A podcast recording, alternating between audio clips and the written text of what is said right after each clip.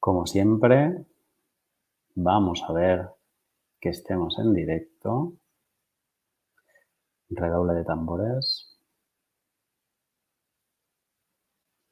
Sí. Parece que sí. Cero, como cada semana, todo tuyo. Muy buenas a todos. Bienvenidos al séptimo podcast de Bitcoin 2140, junto a Lunatic, Arcad e Immortal. En esta oportunidad contaremos con la participación de BTC Andrés, muy conocido en el criptoespacio, y junto a él estaremos desmontando altcoins y analizando la actualidad del ecosistema. Sin más, comenzamos. Noticias. Criptonicornios. El Instituto de Investigación chino Haran Report lanzó su primera lista de empresas unicornio a nivel mundial, entre las cuales figuran 10 empresas blockchain y Ripple. Hay que aclarar que se denominan empresas unicornio a aquellas empresas cuya, valoración supera los mil millones de dólares. Pues bien, de las 494 compañías listadas, 11 están relacionadas al, ecosistema blockchain, es decir, un 2.23%. De estas empresas, de estas 11 empresas, 4 son chinas, 4 americanas, una suiza, una japonesa y una con residencia en Malta, pero nacida en China, Binance las más valuadas son Bitmain, Coinbase, Canaan, Circle, Binance y Ripple, que aparece en el tercer lugar. Pero habría que tener en cuenta que Ripple no es una criptomoneda y tampoco utiliza blockchain. Así que es un gran mérito para ellos y necesitan ya su propio ranking. Para finalizar, se observa que la mayoría de estas empresas están relacionadas a la minería y a la comercialización de criptomonedas no se libra de los reguladores. Mark Zuckerberg comparece frente al Senado norteamericano por Libra de Facebook y no logra convencer a los legisladores. Los temas en cuestión pasan desde cómo funciona Libra, la privacidad de datos de Facebook y posible influencia extranjera en la red social, teniendo en cuenta el caso de Cambridge Analytica para las elecciones de Estados Unidos en 2016. A pesar de que Zuckerberg alegó que China está creando su propia versión de criptomoneda y que es necesario que Estados Unidos también inicie con el avance tecnológico. Además, agregó que es necesario que la economía estadounidense se modernice y que, y que no lanzará el proyecto hasta que los reguladores estén convencidos al 100%. Al parecer, nada de esto ha logrado cambiar la posición de los legisladores, que se han mostrado escépticos, ya que muchos han dicho que el proyecto podría poner en una posición vulnerable al dólar, y otros afirman que Facebook no cuenta con la credibilidad suficiente para ser encargados de semejante proyecto. Por el momento, ni el discurso patriótico ha servido para que Libra vea la luz verde. Es más, hace dos semanas, Nick Szabo le escribió por Twitter a David Marcus, co-creador de Libra, dándole a entender lo siguiente. Si entendieras la propuesta de valor de Bitcoin, verías la razón por la cual Libra tiene muy pocas probabilidades de funcionar.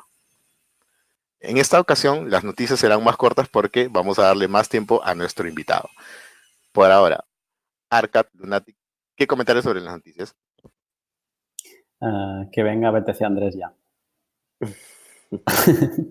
Esta es un poco la, sensación de, este pod. Eh, no, pero bueno, fuera bromas, eh, comento la última primero. Mm, me parece escandaloso escuchar cosas que se han estado escuchando eh, con Mark Zuckerberg. Eh, ayer tuiteé, lo voy a ir buscando de mientras, pero cómo los, los, eh, congresistas, o sea, mm, hablan sin ningún tipo de miedo de, oye, pero tú sabes que el dólar es muy poderoso y gracias al dólar podemos controlar la economía mundial y ahora tenemos miedo que con Libra, pues, eh, que el dólar se ve afectado. O sea, básicamente, ¿cómo están diciendo, mm, cómo le están diciendo a la cara a todo el mundo? Hacemos con vosotros lo que queremos. Eh, ahora viene este chico de Facebook que quiere él dominar y no le vamos a dejar.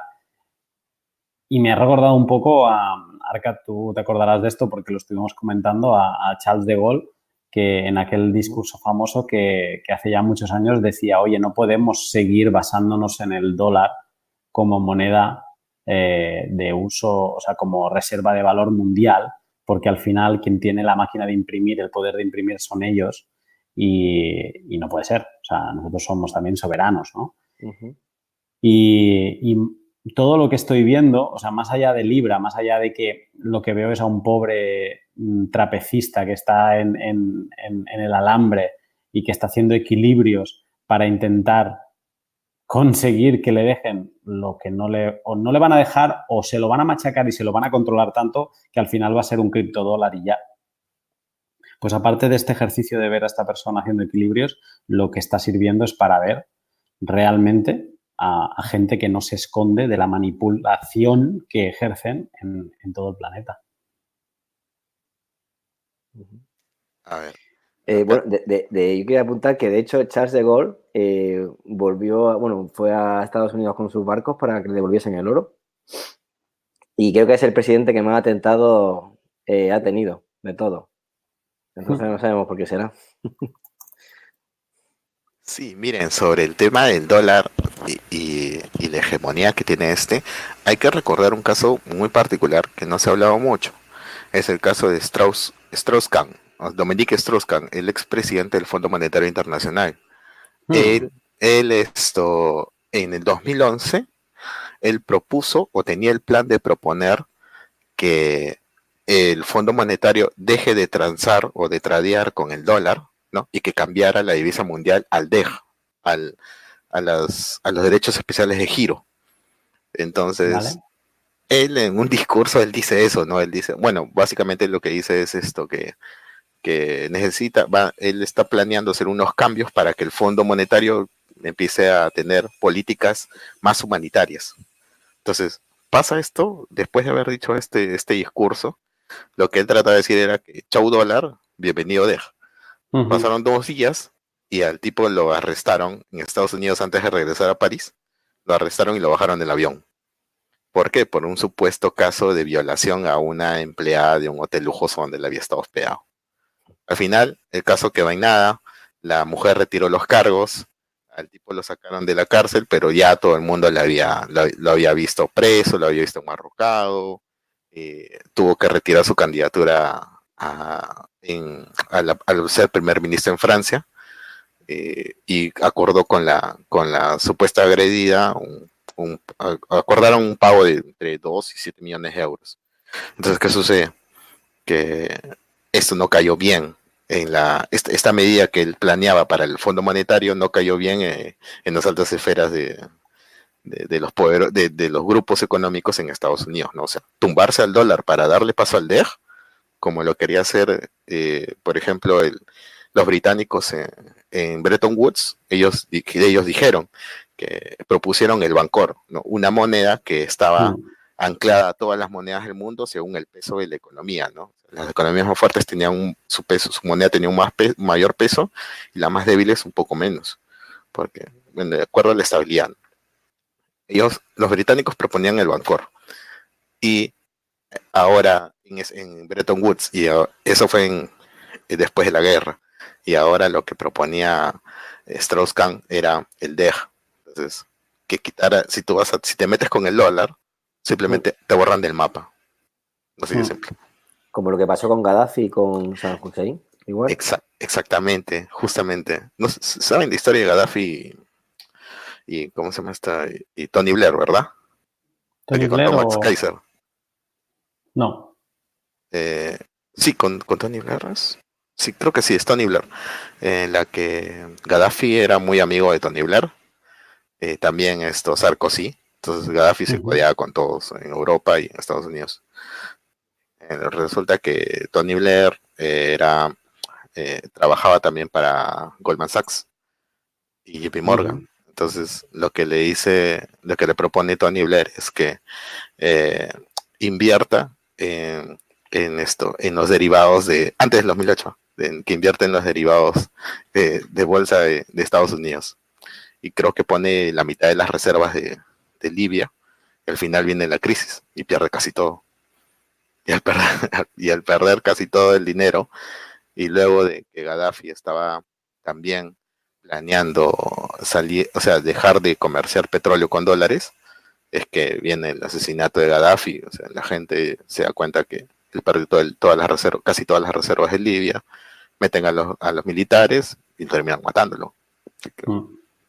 Es que el dólar, cuando empiezas a, darte cuenta cómo funciona el mundo, el dólar es, en términos cripto, es un, utility token que, te fuerzan a utilizarlo para estar dentro del sistema, para comprar petróleo, para hacer transferencias internacionales, para hacer intercambio de divisas y, y está uncapped, o sea, no tiene límite de, de, de issuance, ¿no? Y pueden emitirlo tanto como quieran. A cualquier persona en la época de las ICOs le ponen este token delante de los ojos y, hubiera dicho que no. y, ahora mismo pues es la es, es, el patrón dólar al final, aunque aunque digamos que no tiene ningún intercambio, no lo aguanta nada, pero estamos obligados a la, moneda soberana es, el dólar. Hoy escuchaba a Safe en, en, una entrevista que tiene en, Real Vision y venía a decir esto, que él no entenderá, él no entendía, o sea, no entendería que en 10 años vista o una cosa así, no sé qué plazo de tiempo decía, pero que siguieran existiendo tantas monedas fiduciarias, que realmente lo que se tendría que hacer es que todas las monedas fiduciarias tuvieran un intercambio con el, con el dólar. Dice, porque es que al final el dólar es, es, es quien manda. O sea, es, es, quien define la pauta de todo. Lo hemos visto incluso hasta con, con el euro. Me acuerdo cuando el, el cambio era un, un dólar 40, un euro. Y ahora el, de aquí nada, lo hablamos por privado muchas veces con, con Arcad, de que se viene la paridad. O sea, que vamos a ver la paridad con el dólar mm, de un día a otro. Bueno, pero ya, ya, está habiendo un proceso de, desdolarización. Ya con China no se meten, no se pueden meter. Y está Rusia, China, está comerciando con, con otras monedas, con sus monedas, y ahí, ahí eh, Estados Unidos no puede hacer nada. Así que lo que está claro es que un proceso de desdolarización progresivo va a haber. No sabemos cómo irá, pero seguro.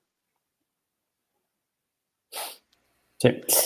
Y, bueno, para comentar también la, primera noticia, los unicornios de, cripto, ¿no? Ajá. Es interesante, de todos ellos, es interesante ver el ascenso fulgurante que, que ha tenido Binance. Porque hace dos años no era nada, dos años y medio, no era nada. Y me acuerdo, esto que mientras hablabas me has hecho recordar, no sé quién fue en concreto, eh, que colgó un tweet de cómo eh, no, el, CEO de, de, Binance, le había escrito meses antes de lanzar Binance para ver si le quería apoyar, que tenía un proyecto, que tal y que cual, que a ver si se animaba a, a financiar, ¿no? Y él decía en ese tweet, dice, uno de mis mayores errores es que no entré en Binance. O sea, imagínate, esa persona en concreto podría ser accionista a día de hoy de, la subida más meteórica de todas las empresas que has mencionado, sin duda es la más rápida que, que ha llegado a ese top de unicornios.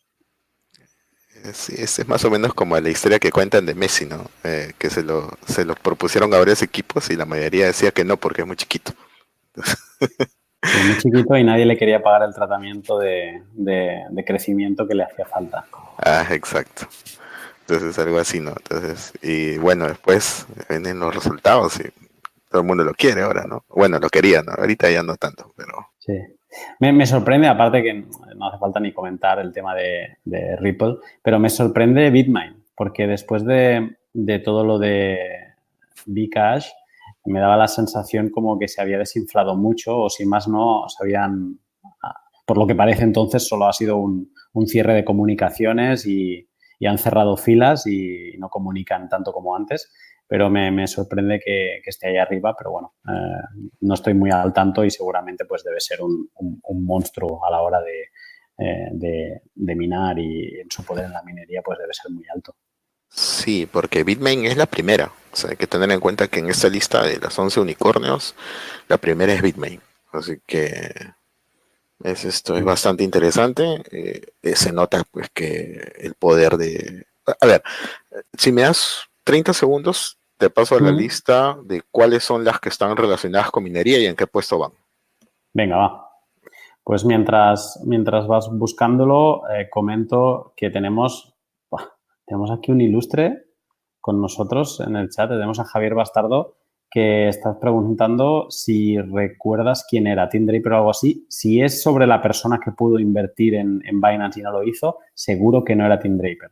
Ah, no si preguntas por otro, no, no recuerdo quién. No, era más un, un accionista, o sea, no un inversor, perdón, americano, pero no de la escala de, de Tim Draper.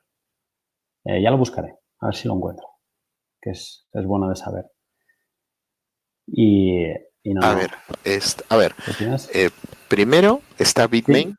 A ver, chicos, eh, primero está Bitmain, que es minería. Luego Canaan, es la cuarta. De ahí viene. Eh, a ver, a ver, a ver, de ahí. Bitfury.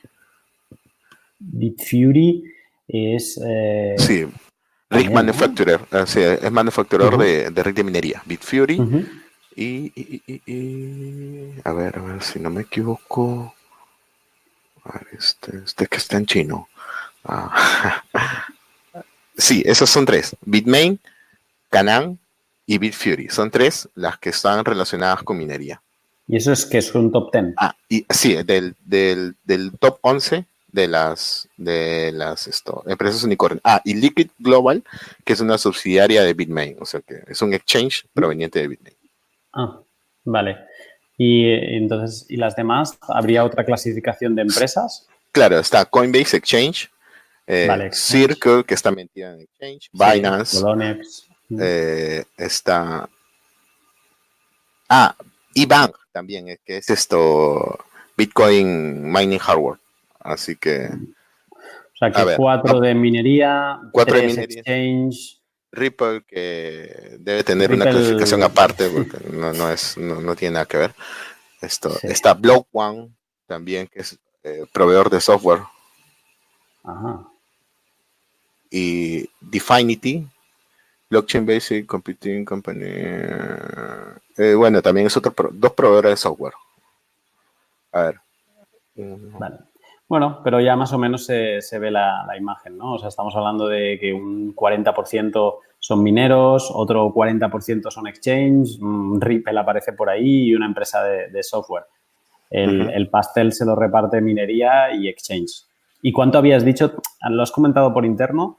Eh, ¿Cuánto había ganado Coinbase en comisiones? Ah, sí, y Coinbase ha ganado 2 mil millones por comisiones desde que fue creado en el 2012. Dos mil millones de dólares, ¿eh? Casi nada. Y solo para cerrar, para cerrar esto, eh, también comentábamos que el cofundador de Boy más o menos tiene esa idea. Eh, hablando de las unicornios, ¿no? dice que después de Bitcoin y Ethereum no hay nada nuevo se ha creado. Y que para él, la, o sea, las opciones de inversión, las principales, están en minería y en exchange de criptomonedas. Ostras, y llevo días pensando en, minería eh, y con esto de que llegamos a los 18 millones, te paras a pensar y dices que solo quedan tres.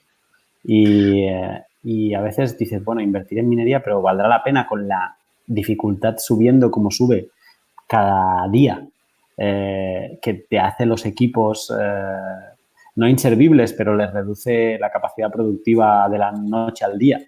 Y tú ya tienes una inversión hecha en minería, eh, no sé si es mejor invertirlo directamente en, Bitcoin, ¿no? A, los precios que están ahora.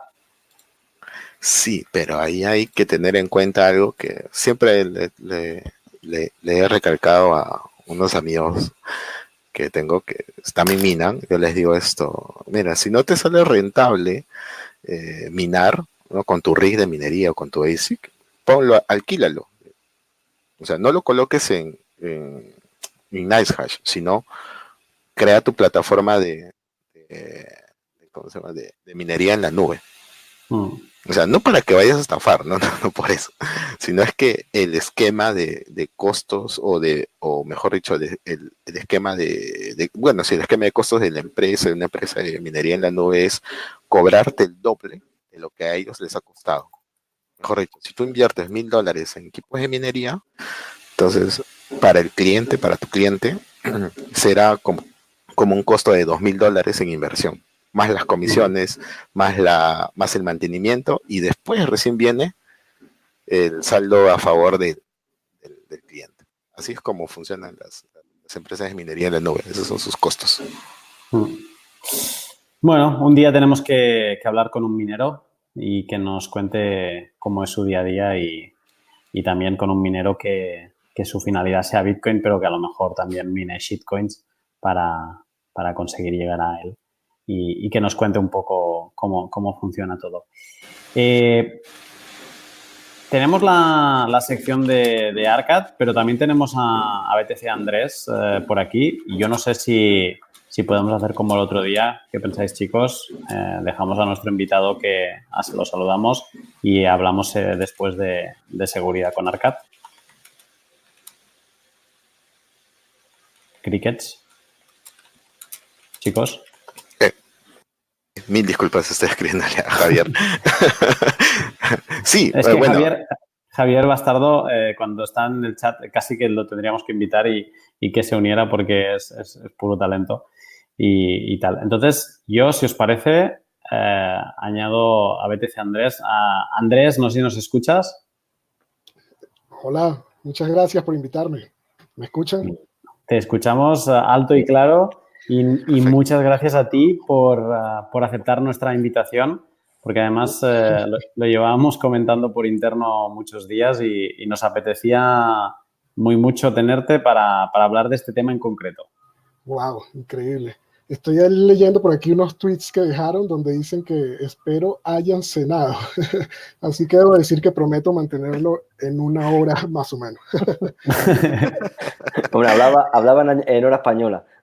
Ah, ah, bueno, es una hora Uber, es decir, se tarda más. Pues, eh, pues mira, eh, Andrés, eh, un poco para, ir poniéndote en contexto, que no creo que haya mucha gente que no te conozca, pero sí que te voy a preguntar un poco cómo llegaste a este mundo de Bitcoin. Wow, esa, esa es la pregunta. Em, hace muchos años estaba yo jugando en la Darknet. Ahí fue cuando empecé a ver mm. algo que se llamaba Bitcoin. Eh, estaba jugando a ser hacker, como siempre he dicho, y recuerdo eh, haber visto algo en Silk Road, estar conectándome con Tor y, y viendo que habían unas personas que eran libertarias, por decirlo así, que te permitían comprar y vender de todo con Bitcoin. Entonces, de ahí, de ahí, de, estar jugando en la Darknet, que no los recomiendo, a menos que sepan qué están haciendo, porque yo no sabía.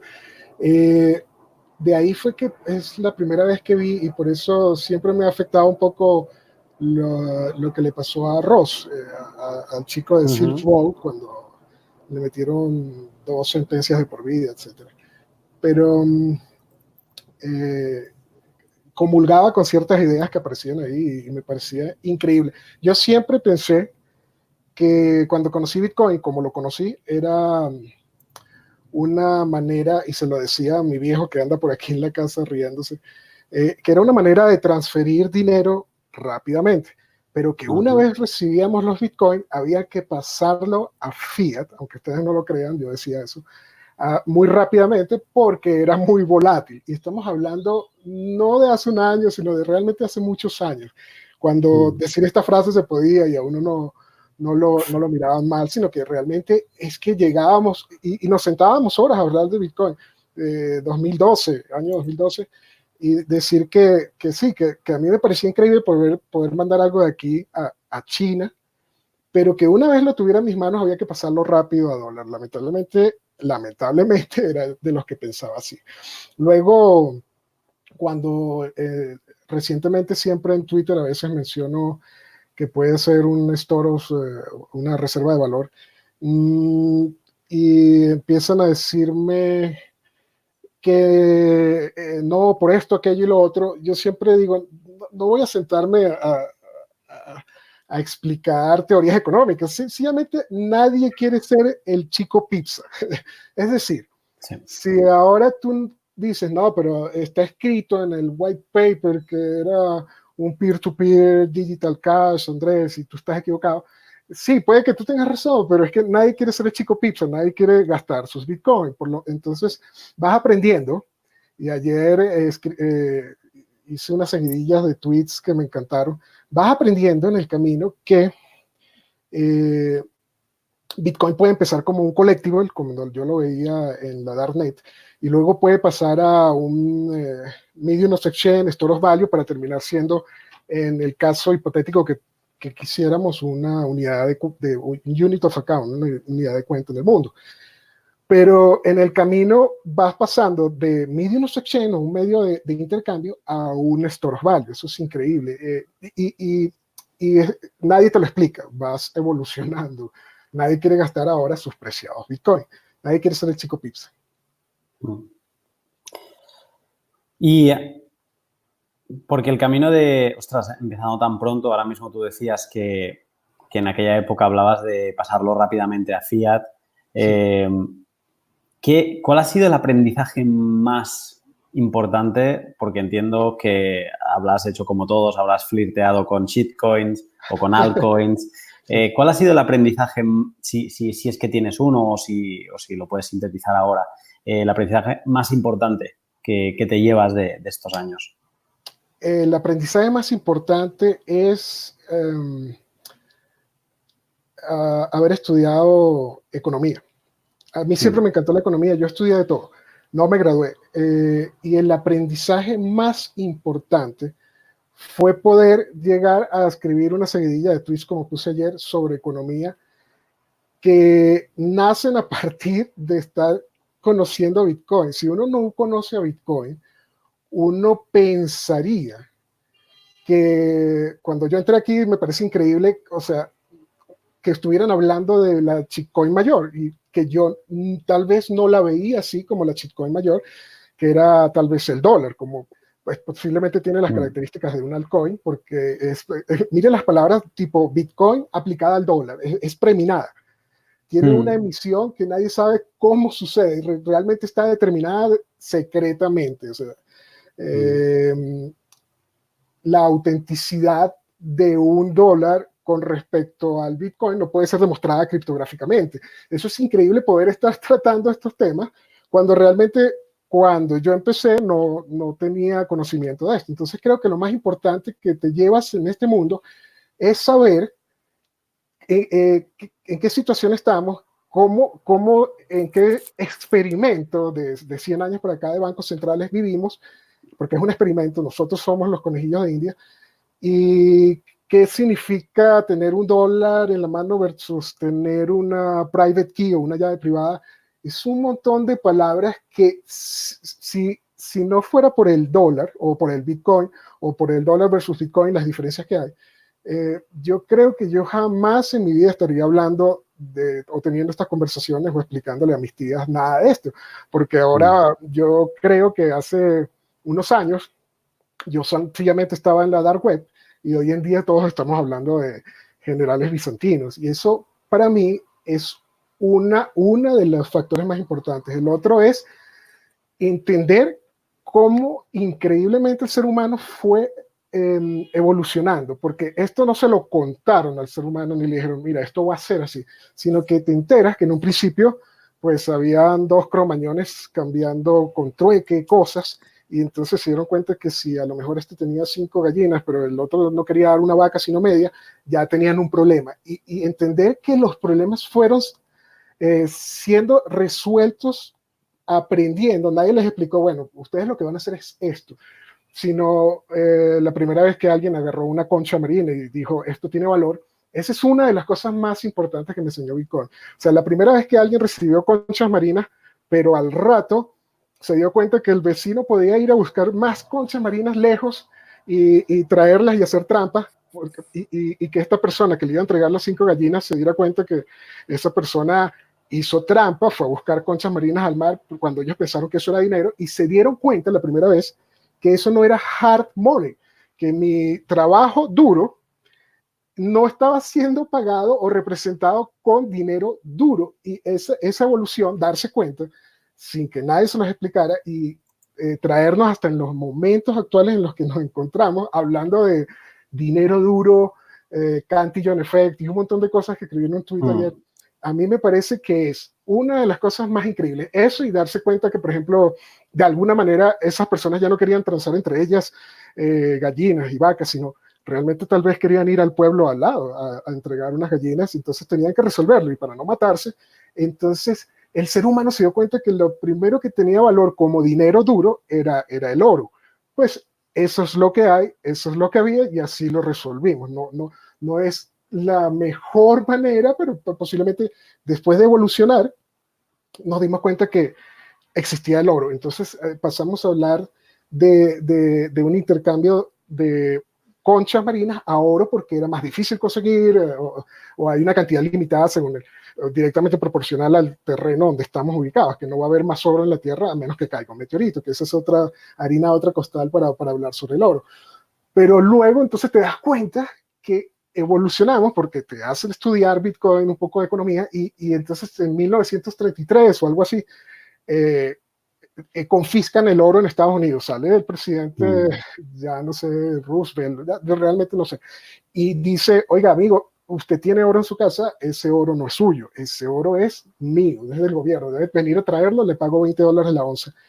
Eh, entender entonces que también Bitcoin puede ser la la primera escasez digital que la humanidad haya conocido y que encima eso es un confiscable o no puede ser confiscado como ya ha sucedido con el oro, te hace pensar que tal vez Bitcoin, a partir de la evolución de que el oro es lo que teníamos y así lo vemos como dinero, tal vez Bitcoin sea un mejor dinero o por lo menos se podría decir que es un mejor oro digital. Entonces creo que eh, esa es la cosa más increíble que me ha pasado y lo que me ha dejado Bitcoin a mí, en lo particular. Mm. Es, es ver el mundo como con otras gafas de mirar, ¿no? Con otras gafas de ver. Es, eh, es incluso esto que has dicho, es estar con amigos y es verles cómo interactúan con el dinero, hablan de esa casa que se van a comprar o, o cómo hablan del banco como si fuera un, un, dios cuando le van a pedir dinero, ¿no? Y es verlo, es es como subir un par de escalones y tener una perspectiva sobre la multitud y poder ver las cosas de otra manera, ¿no? Y, y entender. Yo en esto también estoy muy de acuerdo y me siento identificado, aún, aún habiendo entrado mucho más tarde, pero es, es una de las grandezas de, de Bitcoin. Entonces, um, es que sabe hasta mal, eh, porque está tan interesante las dos preguntas que has contestado que sabe hasta mal como mancharlo, pero... Eh, no, eso, pero, eso, eso que mencionas es, es bueno, es, a, a, ver, no, no es mía esta frase, creo que se la escuché a Tom Bates.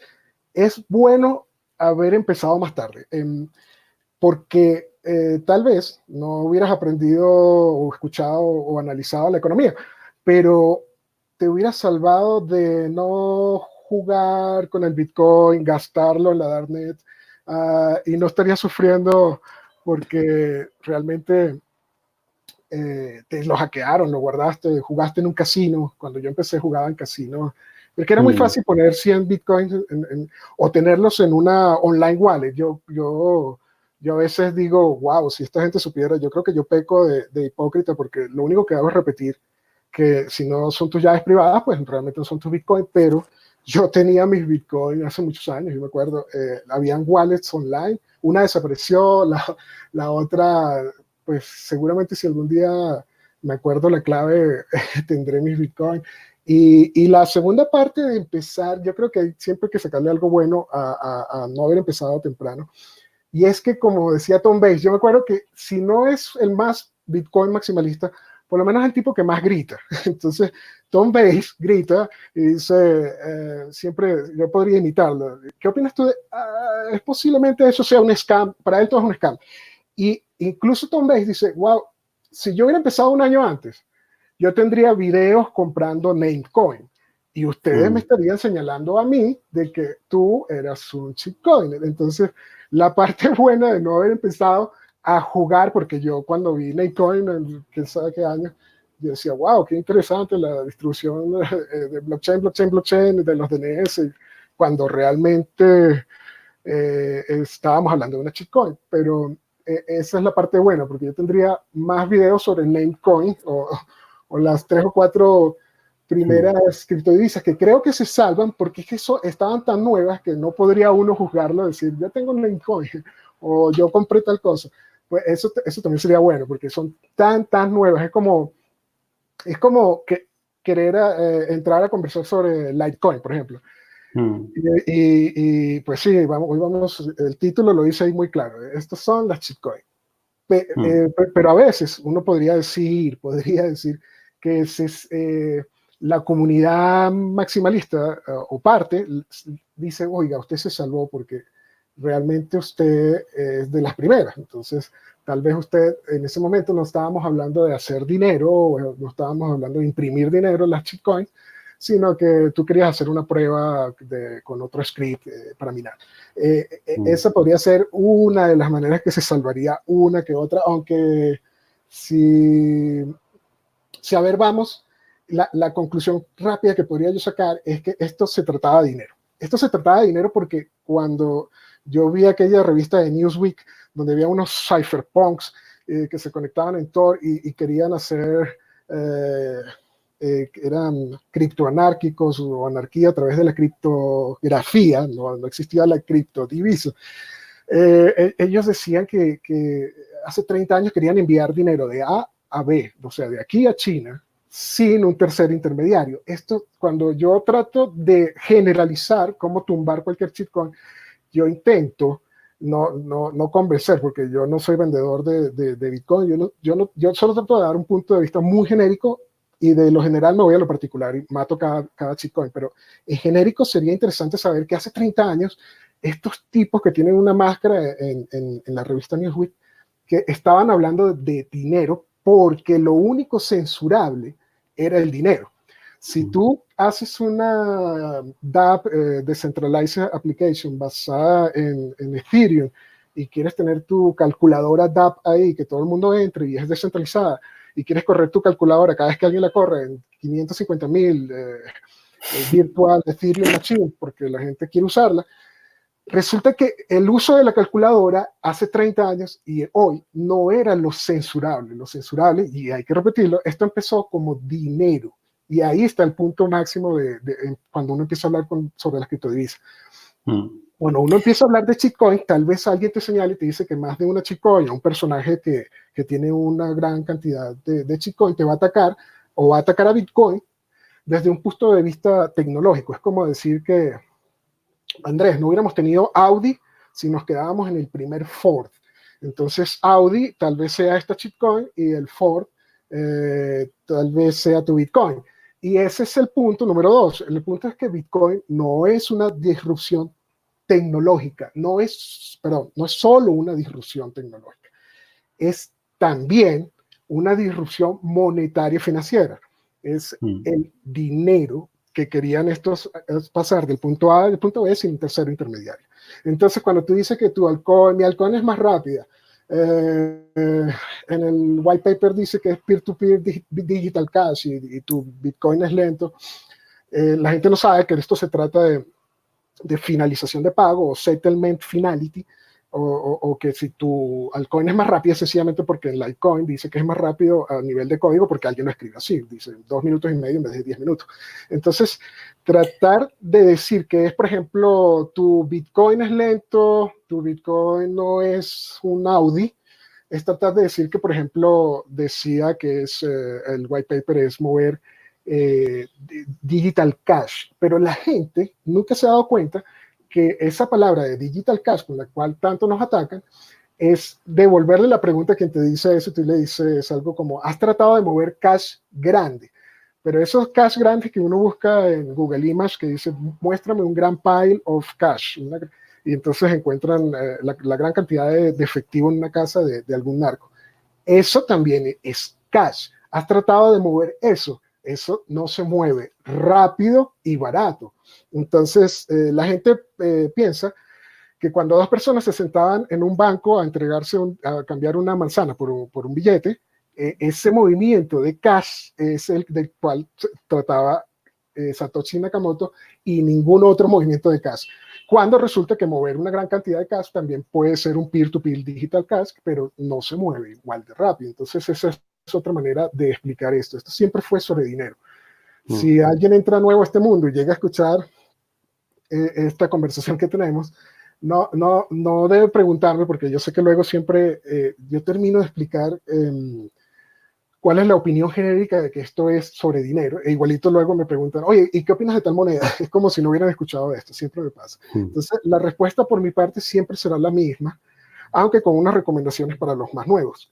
Eh, eh, creo que era Andrés Antonopoulos que decía que si te vas a equivocar, te vas a equivocar. No hay manera de que nadie, ninguno de nosotros pueda hacer nada al respecto. Entonces, si alguien quiere comprar su, su primera criptodivisa, eh, hay que recordarles que eh, había como dos o tres mitos urbanos, porque yo mandé a comprar Bitcoin a varios amigos varias veces, y esos amigos les decía, compra Bitcoin, y, y luego en la siguiente Navidad decía, compré Litecoin, porque Bitcoin era muy caro, y yo, uff, esto me, me ha pasado varias veces.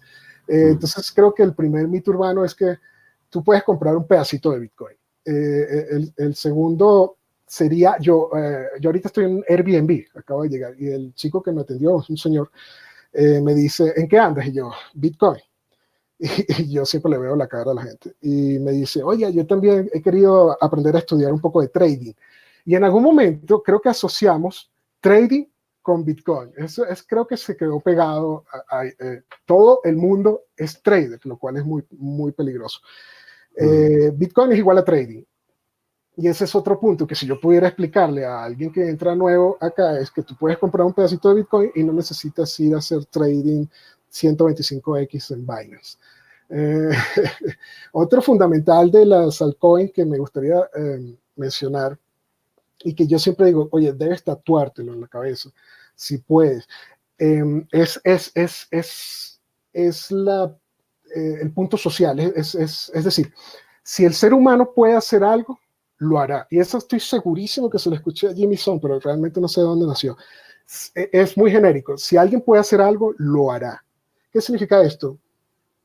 Si alguien tiene un incentivo económico eh, eh, en Goldman Sachs de robar, y sabe que las consecuencias de robar mm, son que ningún banquero jamás ha ido preso. E, es, es, es una teoría de juego muy básica, eso es una, un incentivo económico. Si alguien puede hacerlo, lo hará. Realmente, si está ahí, si yo puedo robar en Wall Street, si puedo imprimir más shitcoin, te aseguro que Ethereum se imprimirá más. O sea, si, si se puede hacer, lo harán. Si pueden robarte en Naico porque tú confiaste, lo harán.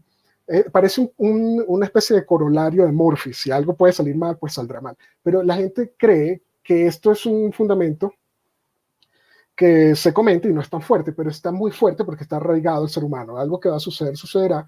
Y tú podrías incluso apostar que es tan fuerte que tal vez tú dices, oye, si, si realmente eso es 100% seguro, si tú pudieras ser un shitcoiner, Andrés, seguramente lo serás. Y yo, bueno, si hay un incentivo económico de aquí al cielo, pero no, yo, yo, yo podría apostarles que de aquí a que me muera, eh, seguiré con el, el, dinero, que es lo que he explicado siempre, es Bitcoin. Pero bueno. realmente, eh, siempre comento eso con mi viejo, mi viejo eh, me echa muchas, muchas bromas sobre qué, qué estoy haciendo. Y en estos días me, me preguntó uno de, de, de, los escenarios hipotéticos más increíbles que yo he escuchado. Y esto se los pregunto a ustedes. Eh, eh, esto no lo han escuchado ustedes en ningún lado porque es mi viejo. Vamos. Y, y dice, eh, es un bien, eh, un cuento hipotético e imposible. Es imposible, obviamente. Pero me hace la pregunta, me dice, si en Neptuno hubiera vida, yo, ya empezamos mal. Uh -huh. no, no, ajá. Y hay un Satoshi que crea Bitcoin porque yo le digo, solo hay un Bitcoin, y me dice, ya va, escúchame bien, si, si, en Neptuno hay vida, hay un Satoshi que crea Bitcoin y encima Satoshi de Neptuno desaparece. Y eso ya es dinero. Y luego hay shitcoins que mueren en el tiempo y se demuestra otra vez que todo esto empezó con dinero y Bitcoin es dinero. Y además lo llaman igual. Tú te imaginas, me dice, que lo llamaran igual. Y tú, tú no lo reconocerías, tú lo reconocerías. Eso es Bitcoin porque tú dices, no existe otra cosa que Bitcoin porque no puedes replicar el nacimiento de Bitcoin, porque mm. esto siempre se trató de dinero, no de, de, que cuál shitcoin era más rápido. Y él me dice, sí, pero escúchame, ¿eso, eso es o no es dinero? Y yo, yo, no, no, o sea, no es Bitcoin. Ah, pero ¿y por qué? Esa sería la única manera que yo me sentaría a pensar que existe o, un Bitcoin duplicado en otro lado del universo. E, esa es una, esa es una buena manera de filosofar con, con, el video. Mm.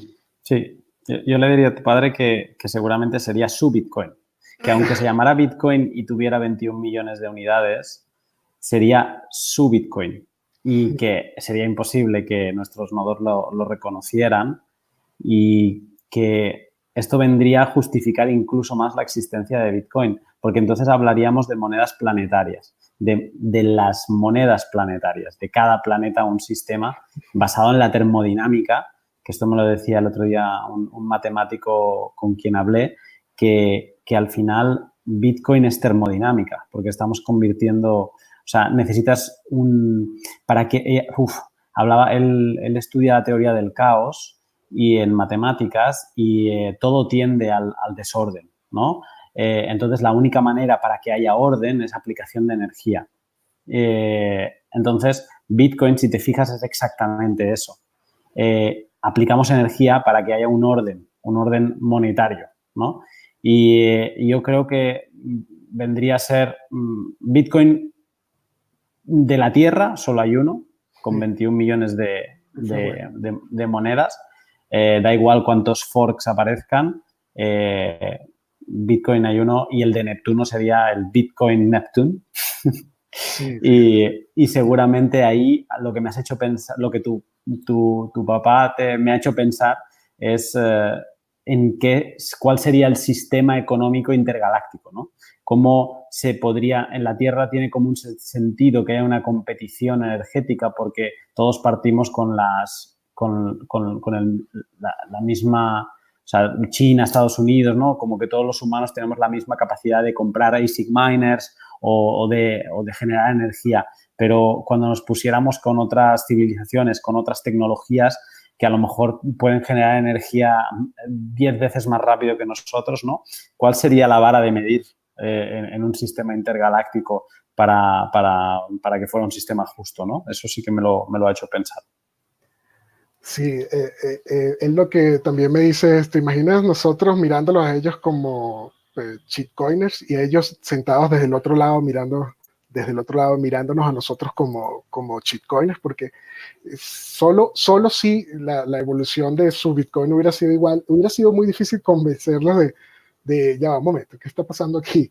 el de ustedes no es Bitcoin y ellos dirían, oiga, pero el de ustedes tampoco. Entonces, sí, sí lo, lo, que me hace reír porque realmente le digo, no, eh, yo no te voy a responder eso, déjame, déjame, en paz. La otra vez estaba, él, él, es muy matemático y me dice, oye, los bitcoins se, se pierden, se tienden a perderse. Sí, mira, hay un montón de gente, como dicen los maximalistas, que se montan en un bote y el bote se hunde, tiene un accidente del bote. Pero sí, tienden a perderse, eh, eh, tienden, o sea, es la tendencia. Si no te cuidas bien eh, y gastas energía eh, eh, guardando y haciendo un esfuerzo con tu llave privada, pues lo pierdes. Y él me dice, si yo coloco en el tiempo que ellos se pierden, pero el tiempo es un simple límite para los que estudiaron, o sea, el tiempo limita con el infinito y no se recuperan, entonces quedará un Bitcoin en el fin de los tiempos, porque digo, no, pero, pero él me dice, sí, o sea, si pones T igual a infinito, o sea, ¿qué límite con el infinito? No, no existe. Mm. Y, yo, wow, qué, qué, buena pregunta, porque si tiende a perderse y no hay más, eh, entonces eh, la respuesta es igual a, o parecida a uno o menos de uno. Entonces ya, ya a veces no me gusta mucho hablar con él porque realmente son más preguntas de las que yo puedo responder. Pero también me pongo a hablar con él, le digo, no, yo no creo porque realmente es no, soy de los que personalmente piensa que no son imposibles de recuperar. Mm. Sobre todo con toda esta cogestión extraña, de, la gente empieza a gritar que quantum computer, o, um, que quantum supremacy o algo así. Y yo le digo, bueno, si, llegado el caso, como el ser humano siempre se supera a sí mismo, eh, y en un montón de años existiera algo como un quantum computer, digamos que sucederá, eh, posiblemente aquella persona que tiene el tiempo, el dinero y el conocimiento podría atacar aquellas cuales que no se hayan movido y que fueran susceptibles a tener un bug de quantum y que no hubieran sido actualizadas. Por ejemplo, no sé, los, Bitcoin de Satoshi Nakamoto.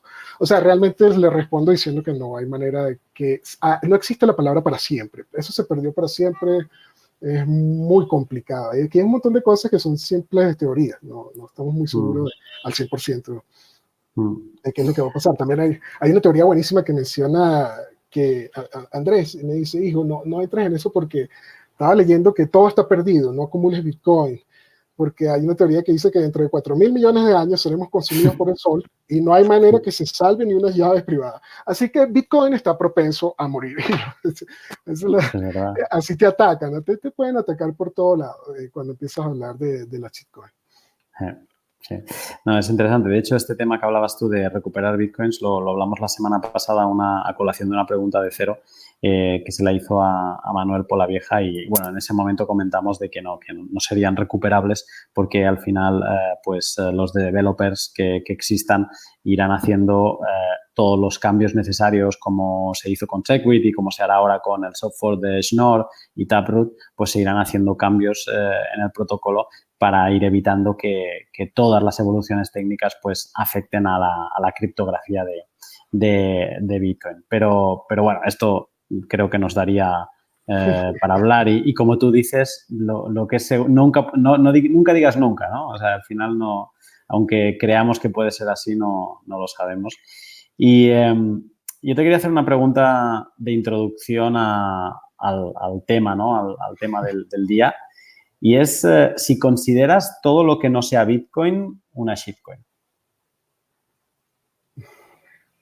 Sí, Sí, yo considero todo lo que no sea Bitcoin una shitcoin. Sí. Sí. Em, eh, realmente, eh, por lo que te expliqué, yendo de lo general a lo particular, esto siempre se trató de, dinero aquí y en Neptuno. Mm, eh, el, punto es que cómo hemos evolucionado a llegar hasta acá y por qué hemos pensado que que, a ver, me, recuerdo a, Adam decir algo como, oye, si realmente hay una tecnología que sea superior a, Bitcoin, eh, en ese caso, si vale la pena, Bitcoin no sería menos que esa moneda o no tendería a desaparecer porque la copiaríamos. Todo aquí es open source. Eh, lo que pasa es que, por ejemplo, ayer justo estaba comentando algo parecido con esto. Eh, lo, cuando uno menciona la tecnología, porque por ahí es donde se van a ir a alguien que te diga, mira, estás muy equivocado. Uh, nano, uh, Hashgraph uh, es gratis, muy rápido. La, la, explicación es la siguiente. Eh, cuando tú hablas de Zcash, por ejemplo, yo me acuerdo de Snowden estar diciendo que Zcash era muy nuevo, muy avanzado y muy difícil de explicar. De hecho, hubo un bug inflacionario donde Soko, el, founder, el founder de uh salió diciendo que eh, eh, era, era muy poco probable que alguien hubiera sacado provecho de dicho bug porque eh, solo seis personas en el planeta entenderían cómo atacar eh, eh, ese bug. eso, lamentablemente, habría que trust o creerle, pero, pero él no lo podría comprobar al 100%. Y una vez estaba hablando con, con Tom Bates, justo, justo de esto. estaba hablando, no es que seamos los mejores amigos, sino que yo fui para un crucero y me lo encontré y estaba, era un, crucero blockchain, no era un crucero Bitcoin, disculpen. Eh, y, recuerdo que estaba justo hablando de eso. Eh, no, no hay nada de malo que tú tengas una tecnología mayor. No hay nada de malo que ZK sea una de las cosas más fumadas, pero eh, con todos sus defectos, porque de hecho ZK tendríamos que empezar a preguntar cuál, el 1 o el 2, porque ya vemos que no escala y hay que empezar desde cero.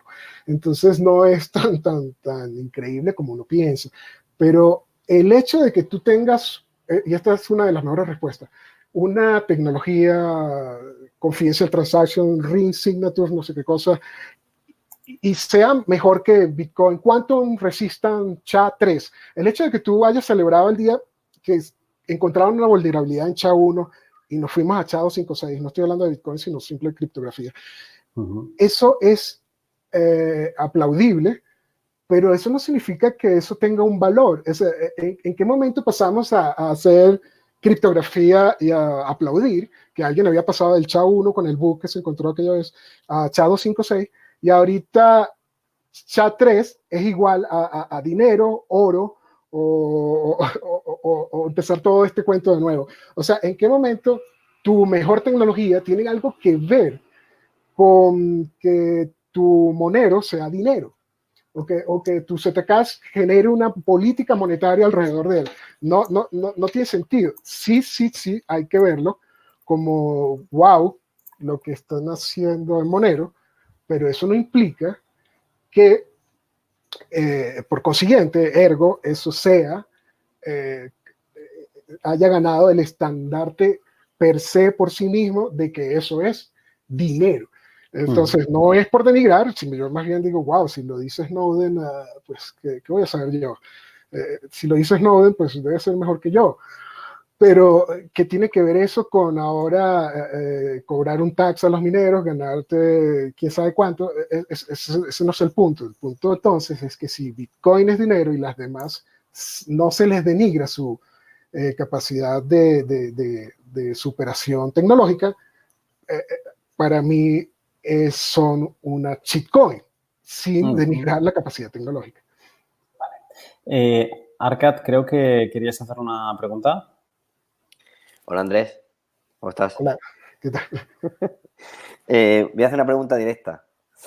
Em, de las monedas, de las shitcoins, para mí todas son shitcoins también, de las top, de las, del top 5, top 10, ¿cuál consideras que es la más scam? Ah, tengo que pensarlo, pero no, no, es porque me cueste, creo que están empatadas dos al principio. Eh, una, eh, vamos a enfocarnos en la una y luego le digo la otra. Primero, enfoquémonos en Ethereum. Y como mencionamos antes, intentamos hablar de, de la moneda, espero que no no, no, no, no, quiero entrar a hablar de Vitalik porque eso también me llevaría otra media hora. Ethereum, eh, a ver, se, se, te dijo que esto era sobre dinero. Entonces, además tendría que yo empezar a preguntarte lo mismo. ¿Ethereum 1 o 2 o 3? ¿Cuál, cuál es más shitcoin? Eh, es mi top 1 en cuanto a desastre.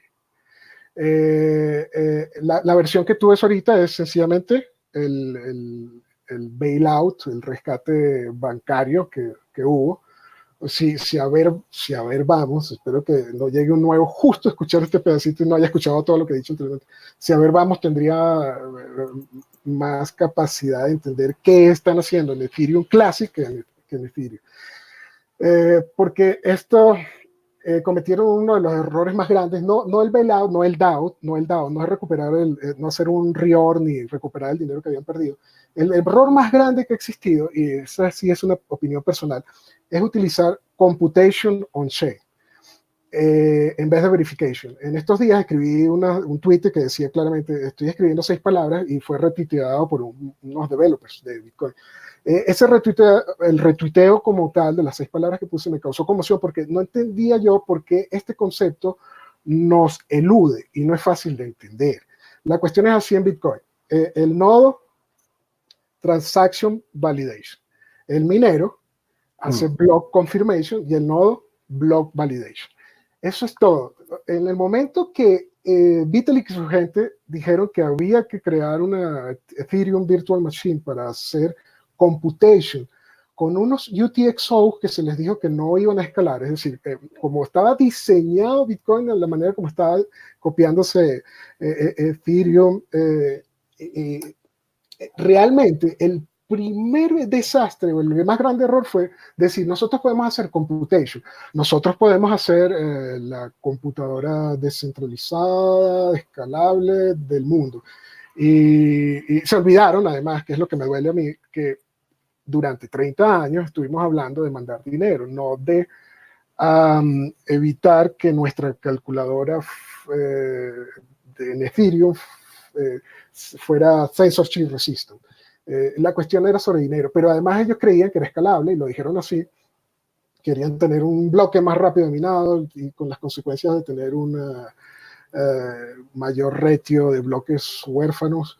tener una... Ethereum es un desastre. Tiene una minería centralizada, creación de Ethereum no predecible, un top que solamente conoce Vitalik. Tienes un software que tú quieres que haga todo, lo llamas Turing Complete y eso en vez de ser un future, eso es un bug, eso está mal. Eh, eh, eh, utilizan uno de los errores como cuando uno habla sobre IOTA, me desvío cinco segundos, abro paréntesis, y es creer que tú puedes hacer tu propia criptografía. volviendo a Ethereum, crees que puedes utilizar el sistema operativo que, se sacaron debajo de la manga con un montón de problemas. Ya no hablo de la implementación de ese, de, ¿cómo se llama? Solidity, además la implementación es, controversial porque ya es problema de quien hace el smart contract con agujeros, huecos y back orifice, sino que tú querías tener tu dinero, esto es dinero, señores, aburrido, tosco y lento, pero reliable y confiable. Entonces, después de todos estos años de promesas, y, entre promesas, no sencillamente una promesa de que iban a hacer la computadora, y, pero Andrés, déjalos en paz, ya escalarán. Sino hablo de promesas serias como la apuesta de Jimmy Song a los fundadores de Ethereum que le dice, dime una DApp que tenga usuarios y si llega a, existir, yo te doy un millón de dólares. Y han hecho esa apuesta, y le dieron un plazo de cinco años, creo. Yo, yo, yo vi en vivo la, la apuesta, pero no estaba ahí. Eso creo que fue en Nueva York. Eh, y, realmente la parte de la apuesta que me gustó es cuando Jimmy Son explica que una DAP exitosa es la muerte de la propia DAP, porque si es una DAP exitosa, por ejemplo, un, Instagram o un Facebook, imaginemos que no existiera, sino que alguien se inventa un Instagram o un Facebook en una decentralized application, es la propia muerte de, de, la DAP, porque de este lado vendría eh, Amazon, Apple, Google, Microsoft, eh, o el mismo Facebook y la, la, copiaría y mientras más centralizado ustedes y nosotros sabemos que sería más rápida, barata y, eficiente.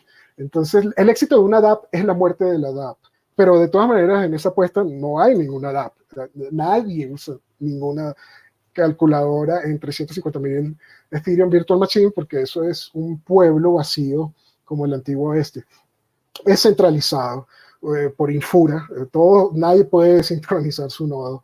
No es inmutable a partir del problema que tuvieron en dado, no es escalable, pero lo vendieron escalable en los términos y condiciones de la ICO, cuya página borraron y la, solo la encuentras en archive.org. Eh, preminado, gobernado, monetary policy ilimitado, eh, la decisión de cambiar dicha política monetaria recae en personas. Aquí está la parte donde al principio mencioné, que si alguien puede hacerlo, lo harán. Entonces, si tú puedes cambiar la política monetaria de Ethereum, lo harán. Si el tipo decide eh, subir el ceiling, el techo, eh, lo subirán. lo demás es trust o confiar de que no lo hagan. Em,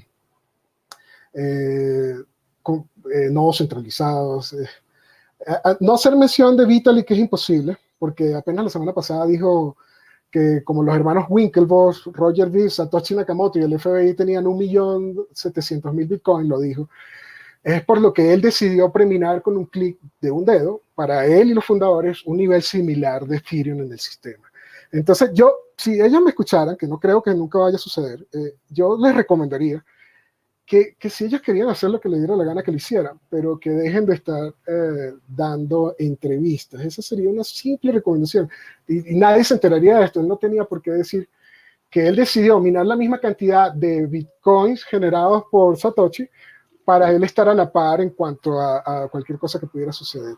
Eh, cuando lo que él no recuerda, que es que él, él espichó el dedo meñique y, y, eh, y hizo los Ethereum más eh, Satoshi eh, Nakamoto los minó. Eh, ahí siempre también te van a atacar mucho, siempre, siempre lo pasaba, es un mito urbano. O sea, sí, pero Satoshi Nakamoto tiene un millón, tiene, tiene él, él, minó dinero y, la primera parte es él no, él no minó cuando lo minó, él no, él no estaba lucrando. él cuando lo minó no era dinero. Satoshi Nakamoto sí minó posiblemente entre 750 mil y, y un millón de Bitcoin. Pero el código fue pre-release, lo avisó al mundo, si no te enteraste, pues mala suerte, y, y, lo dicen tan fácil porque ahorita cuesta casi 10 mil dólares. Cuando él lo minó, eso no tenía valor. Él puso seis laptops que tuvo que salir a comprar. Eh, le llegó la cuenta de la luz. Él estaba haciendo una apuesta personal. Eh, y la apuesta personal era eh, que eso podría tener un valor, pero la apuesta fue hecha. Es una simple teoría de juegos que él agarró y dijo, bueno, esto no, no es nada, no vale nada y, eso no puede ser criticado. Y encima no los ha movido, entonces, pero aún así te van a atacar con el millón de satoshis, el eh, millón de bitcoin que tiene Satoshi. Eh, entonces, eh, Ethereum siempre fue gas, nunca fue dinero. Hoy en día es dinero, o lo, que tú quieras que sea, es, parece un arco iris de felicidad y, parece, no sé, un, unicornio. Joseph Lubin, el cofundador de Ethereum, dice que es dinero y es incluso una, una acción en la red de Ethereum. Pero yo no recuerdo haber escuchado esas palabras cuando salió en la ICO, cuando ellos más bien hicieron una fundación, decían que era gas, todo esto para evitar que a los ojos de, del tío Sam, que siempre se entromete, fuera una security. Pero los términos que utilizan hoy en día son muy peligrosos y muy distintos a los usados años atrás, hace casi cinco años. Entonces, eh, Ethereum eh, realmente eso, eh, ser computation y además tomar como premisa de que Ethereum era escalable, porque está en los términos y condiciones y en estos días se sentaron a decir, bueno, es que realmente nosotros siempre sabíamos que no iba a escalar. eso creo que lo estás diciendo, pero no estaba así escrito. a mí eso de... la convierte en el mayor scam para ti. Sí, esa, esa sería el mayor scam para mí. Esa y está empatada con eh, otra que a la simple vista, y para acortarlo, podría que a, más de uno no le sonaría como tal, pero a mí me parece un ataque al Bitcoin, es Bitcoin Cash. Eh, yo la empato eh, por el ataque a, Bitcoin. Sé que ustedes estaban hablando de Bitmain, Bitmain, Jihan Wu intentando tomar el control, una página web y un antiguo Twitter handle que ya cambió, confundiendo a las personas para vender una moneda. Eh, eh, esto me parece, me parece que la gente no se lo ha tomado como deberían tomarse. Yo le pongo en el número uno. Eh, ha mejorado, ya no tienen a Craig Wright, pero Roger Ver intentando vender el, el, verdadero Bitcoin, o incluso una página que en su momento llegó a confundir compra Bitcoin y, o Bitcoin Core, pero no le habían puesto el cash, cuando realmente es otro punto que podríamos explayarnos un rato, porque no existen esto sí es muy personal, no existen los hard forks, le estaba diciendo yo a mi viejo en estos días. Si realmente las cosas hay que llamarlas por su nombre, él, es ingeniero de sistema, dice, si las cosas hay que llamarlas por su nombre, pues eh, lo siento, hijo, o sea, eh, hay que llamarlas por su nombre. Siempre existió el software, hacer un fork a un software, siempre, siempre, pero esto es una palabra vieja. Nosotros porque estamos en, en cripto, entonces, eh, hard forks. Pero no hay unos requisitos escritos a saber de, de, mira, un hard fork es un cúmulo de personas que están dentro de la comunidad, eh, realmente nos, eh, tienen las ideas eh, distintas, se pelean y entonces ven qué cadena o qué mineros van para un lado para el otro y apoyan una a otra y los nodos. No, realmente un fork es lo que hace todos los hard forks que no existen, son simplemente un software fork out, es decir, salirse em, a ver, si nosotros dijéramos que Bitcoin Cash es un fork porque Roger Ver tenía que ver con la comunidad en Bitcoin, y, no es tan sencillo como tú lo dices, Andrés, no es solamente decir clonar en GitHub, eh, sino que tienes que ser parte de la comunidad, tener una controversia y luego eh, eh, copiar y pegar esto y empezar a minar y tener una gente que lo mine. Entonces, por ejemplo, Bitcoin Gold yo no conozco que Bitcoin Gold, ninguno de esos chicos tuvieran algo que ver con la comunidad, se hubieran peleado, hubieran tenido el mismo cuento de pelea de novela y hayan decidido apartarse de la comunidad haciendo, eh, eh, no tiene que ver, en definitiva, por más que uno haya sido más parte, porque eh, hay que reconocerlo que em, Roger Ver tenía muchísimo que ver con Bitcoin, pero Bitcoin Gold o Bitcoin Pizza no tenían nada que ver y aparecieron. Para mí los hard fork son un copiar y pegar del software, es un eh, software fork out. Eh, y, como tal, pues se llaman así. Lo que pasa es que había, uno de los que se dio cuenta de que había una ligereza en, en, términos era Vitalik, aunque no lo crean, que dijo, oiga, yo me estoy dando cuenta que hay una confusión, pero es que es muy, muy fregado, porque traducir hard fork, que hay, hay fork contenciosos o fork, hard fork no contencioso, traducirlo al español, eso es una bifurcación y hay hard fork sin bifurcación. Entonces, esto es una de las cosas que más confunde a todo el mundo. O sea, ahí viene un hard fork, ¿Se, bifurcó. No, porque es que en inglés.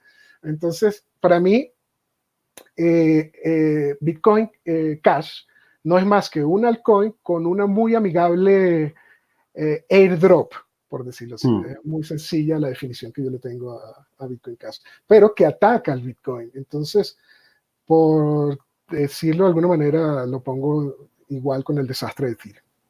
Vale. Pues te hemos preparado una pequeña lista. Mm, teníamos incluidas eh, Bitcoin Cash y, Ethereum, pero hemos tenido explicación extensa. Eh, en esta pequeña lista tenemos, a ver si la cuento, un, dos, tres, cuatro, cinco, seis, podríamos decir, tokens más a analizar. Entonces, vamos a ver si a dónde llegamos. Eh, yo te los voy a ir mencionando y a lo mejor, mm, mira, si lo hacemos con un pequeño comentario, incluso a lo mejor podemos tomar alguno que nos comente la, comunidad. Bien, vale, vale. Vamos al grano. XRP. Eh, preminada, con el movimiento de un dedo, con un clic, controlan todos los, el supply, tienen la mayoría de las monedas, eh, venden una moneda que no tiene utilidad. Tienes una moneda que un niño de 12 años siempre lo he dicho, puede jugar a especular en un exchange. Y no creo que los bancos basen su modelo de negocio, porque es la moneda de los bancos, en, que, en el cual un niño de 12 años, y lo menciono así porque si no hay que ser Know Your Customer en Binance, por ejemplo, pueda comprar y vender. No tiene sentido. Uh, No son lo peor en mi lista, porque se preguntarán qué pasó con Bitcoin Cash y así, porque parece que simplemente quieren tener un negocio no se la pasan atacando tanto Bitcoin como decir eh, Bitcoin Cash. Eh, el, negocio es sencillo, se ve, que quieren hacer algo con MoneyGram, arreglar el, el, SWIFT, que hay que mencionarlo, el SWIFT es un poco lento entre bancos. Eh, mm. Es decir, no la estoy justificando, espero que el que llegue a escuchar aquí diga, Andrés está hablando no es tan mala como Bitcoin Cash, lo que quiero decir, porque parece que tienen un negocio que es mejorar el Swift. Eh, por ejemplo, la infraestructura de Ethereum no sirve para nada, la de Ripple parece que sirve para, tiene un protocolo y pues, ya centralizado, entonces siempre eh, en estos puntos parece ser que centralizado es mejor, porque sencillamente no estás haciendo un, un eh, ¿cómo se llama? Un PayPal 2.0 con todos los problemas que puede además conllevar, porque no son ventajas, una, una blockchain. Entonces, mientras más centralizado aquí, mejor. Así que XRP, XRP tiene su, su, si lo pusiéramos del 1 al 10, sería su punto número 2, en vez del punto, le diéramos un punto como Bitcoin Cash o Ethereum. Vale. El escalón 2 de, de, de, de shitcoins así del top 10, top 20. Litecoin. Litecoin. Eh, uf, qué buenísimo, no sirve como dinero. Eh, muchos lo llaman la plata del oro y eso puede ser un problema. Eh, tú la usas para hacer transacciones más baratas, sin contar que esto se trata del settlement finality, es decir, pareciera que alguien por ponerlo en el código de 2,5 minutos, entonces es más rápido que... Pero mm, Ah, eh, estas cosas que nos enseñaron Bitcoin eh, tiene que ver con lo que dije ayer y con lo que dije hoy. Eh, la plata, eh, creo, ¿quién sería que empezó a decir, nosotros somos la plata del Bitcoin? O sea, no sé si fue Lee al, hablar sobre Litecoin, pero, pero es que la mm. plata, de, ¿de qué estás hablando, hijo mío? La plata existía porque el oro no se podía dividir. Cuando tú querías comprar un pedazo de pan, ya te encontrabas con problemas. Ya habíamos resuelto el problema de las conchas marinas y tenías que tener un pedacito tan chiquito de oro para comprar pan que salió la plata. Y esa es la evolución y es lo que me ha hecho estudiar Bitcoin. Pero desde que el, dólar, el oro es paper y, es digital, ya tú no necesitas el, la plata. Tiene tampoco sentido que la plata, la plata fue oficialmente demonetizada eh, y, el, y el Bitcoin no es como el, el, oro difícil de ser divisible, sino la, capacidad divisible del Bitcoin es brutal.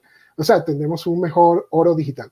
Eh, tiene buenas propiedades de divisibilidad. Entonces, eh, Litecoin llega un momento que tú te dices, si me vendieron esto como la plata y no necesito la plata, eh, pues es difícil entenderla. Ahora bien, no la puedo poner como las otras del nivel número uno, porque es una de las primeras, pareciera no ser tan scammy coin y, pudiera sobrevivir por ser una de las primeras como Namecoin. Pudiera sobrevivir porque la, la, evolución del dinero es collectible, luego store of value, luego, y, y, posiblemente, aquí yo siempre le pregunto cuando llegan aquí a la casa y dicen, yo compré esto, punto, tú, estás equivocado, Andrés. Eh, la pregunta que te tienes que hacer es, eh, en, en, 20 años, bueno, en 100 años todos estamos muertos, eso no, no es buena pregunta. En 50 años, ¿tú, tú crees que eso exista como dinero, porque esto es dinero, y siempre lo repito, eh, o, o, tal vez sea un collectible, o sea, que regrese Litecoin al principio de las cuatro etapas del dinero, que sería algo que tú coleccionas. Entonces, no creo que desaparezca, no veo utilidad, eh, no, no, los veo atacando al Bitcoin, más bien tienen esta narrativa de que es un testnet eh, donde Bitcoin juega a, hacer su upgrade como Segwit, etc. Pero eh, tiene, tiene un problema que es el halving, como eh, es un bug en Litecoin. Es un feature, es muy bueno en Bitcoin porque es la única cosa de stock to flow en el mundo que tiene un halving o una división entre dos cada cuatro años. Eh, eh, el Litecoin, al no ser dinero y tener un halving, no, no cae bajo las cualidades de tratar de calcular cuál podría ser su, su precio con el stock to flow, que es una mm. cosa muy interesante que alguien anda por ahí explicando. Porque cuando un minero recibe menos Litecoin y el Litecoin no subió de precio, el minero se va a ir a, minar otra cosa. Eh, eh, lo que parece ser bueno para el Bitcoin, posiblemente, como mencionaba alguna vez eh, Tom Bates, creo, posiblemente, posiblemente puede ser la muerte del Litecoin. O sea, el handling no es bueno para todo el mundo. tiene su concepto de sidechain, creo que ahorita están jugando con Mimble Wimble, pero sí, es una shitcoin, no es la peor. Y, y bueno, espero que aplicar Mimble Wimble lo hagan bien y no tengan un problema de inflación como alguna vez lo tuvo ZK. EOS. EOS. EOS es, EOS es muy interesante porque em, es como si yo dijera que tengo una moneda y que Dan Larimer la, la hace o la ha hecho tres veces. Eh, Dan Larimer ha intentado hacer um, BitShare, uh, Steam. Steam. y ahora EOS. realmente, si, si EOS, eh, eh, eso no, la peor shitcoin depende de ti, lo señalaría a una persona, porque si vas a ir a comprar algo que alguien va a abandonar y que ha abandonado tres veces, o que es un asesino en serie, que en este caso es un scammer en serie, realmente el culpable no es Dan Larimer. Realmente eh, el amigo pues ya tuvo unos proyectos anteriores y cada vez que hace algo nuevo eh, es Dan Larimer jugando a ser Dan Larimer. Es sencillamente mm. a, alguien que es bueno en lo que hace, alguien que inventó, ya no sé si son 21 confederados, es muy, muy centralizado. Y a, y veces cuando es centralizado, seguramente luego saldrá otra cosa más centralizado y por ende mejor, más rápido, más barato. porque recuerda que la blockchain es tosca, lenta y cara. Eh, y lo más ineficiente que puedas. Entonces, EOS parece ser que cumple su cometido, aunque tiene unos problemas horribles porque en su constitución habían dicho que iban a arreglar la gobernanza y ahora tienen un problema de teoría de juegos donde si puedes hacerlo, lo harás. Entonces, parece que los chinos eh, empezaron a comprar votos para ser uno de los 21 eh, federados eh, y tienen un problema que parece el infierno. Eh, eh, parece que todo está en Asia. ya no hay una distribución equitativa de los nodos federados y tenían alguno que otro problema con los nodos. Recuerdo ver un video muy bueno sobre que ellos decidieron poner todo en la blockchain. Entonces, si tú estabas jugando Mario con EOS en la blockchain, era, y ponías un truco de arriba, arriba, abajo, abajo, izquierda, derecha, izquierda, derecha, A, B, B, A, o el que esté muy viejo y se acuerda de ese tipo de truco. Todo eso en la blockchain. Entonces, parece que en estos momentos hay unos nodos que son del tamaño de un edificio y están llenos. Y solamente tres nodos, imagínense la cantidad de descentralización de nodos de OS, eh, tres eh, aguantan la cantidad de, disco duro necesario para poder sobrellevar los nodos de OS. Tienen, tienen problemas, realmente parece un, uh, una AWS, un Amazon Web Server hmm. más lento. eso es todo. EOS, bueno, si realmente caes en las garras de Dan Larimer otra vez, pues suerte. vale, uh, nos quedan 10 minutos y tenemos cuatro a comentar. Las voy a soltar todas y, y, te dejo que las agarres como, como te venga en gusto. Son, hay varias que son favoritas de la comunidad. ¿eh? Eh, a ver, una sería Monero, XMR. Eh, la otra es ADA, Cardano. Y, y, como token en sí, IOTA. ¿Vale? Luego te añadimos un concepto que no es un token en sí, pero es el concepto DeFi, DeFi. Eh, Cardano, eh, pues parece que tienen unos académicos eh, y tienen buena fama, además. no me voy a meter con el académico y cómo está gastando su dinero, sino con el proyecto tal cual. No pienso que vaya a funcionar porque no hay peor cosa que proof of stake. La gente malinterpreta esto porque cree que proof of stake es bueno y, no hierve los mares como Bitcoin, que es malo, pero no hay peor cosa que, a ver, eh, para, para, concluir, hay unas personas que siempre te van a decir, Satoshi tiene un millón de Bitcoin. Yo no tengo ningún problema con que Satoshi salga mañana y venda su millón de Bitcoin. Él los minó. En cambio, tengo problemas con que Ethereum, Cardano o el tipo que tiene más ADA o, o, eh, eh, Ether se quede para siempre. Eh, ustedes estaban mencionando el movimiento de porcentual de mineros que hay. Y, es, una, es un movimiento que ocurre en el tiempo. los cinco mejores hoy no eran los cinco mayores mineros hace tres años. Eso se ha movido. Pero no hay manera ni forma, hay manera y forma de que yo, yéndome a algo más eficiente, pueda lograr estar en la top 5. No hay manera ni forma de que yo nunca tenga más ADA o más Ethereum que Vitalik, o más ADA que... No hay forma. Entonces, Proof of Stake, es, además que no sirve, eh, hay un problema con los generales bizantinos y el Proof of Stake. Monero, parecieran estar haciendo algo interesante, señores. Monero, eh, realmente hay, eh, la comunidad siente que puede vivir hablando no tan mal de Monero, los Bitcoin maximalistas, eh, porque sencillamente tienden al anonimato y el dinero, una de las características es que era eh, fungible. Eh, al, ser el dinero fungible y Bitcoin no serlo, porque es pseudo anónimo, Monero trae la posibilidad de que tú lo veas con unos ojos diciendo, oye, están haciendo algo muy bueno, y espero y aspiro que cuando hagan algo muy bueno, como expliqué en un principio, no conlleve a que eso sea igual a que esto es dinero. Eh, eh, tiene varios problemas por la falta de liquidez. Tú puedes linkear a una persona, porque tan poca liquidez, eso no es Bitcoin. Entonces, si hay dos personas trazando minero en el mundo y yo soy una, yo soy el gobierno de Estados Unidos y quiero capturarte, sé que la otra persona está, es, simple metadata. No, como no hay mm. tanta gente, tú vas a saber que uno de esos tres es el ladrón. Si estás buscando a alguien monero, linkeas, eh, time linking, hay un montón de maneras de hacerlo. Eh, mm. Dicen ellos que no están creando dinero, tiene cierta utilidad, eh, pero, pero es una apuesta que tú podrías hacer. A ver, ya te digo, ¿quieres Monero? Sí. Ah, y, y, cómo sabes que Bitcoin no mejorará su fungibilidad o su privacidad? Entonces estás haciendo una apuesta para 5, 10 o 20 años o tal vez, no sé, sea buena tu apuesta.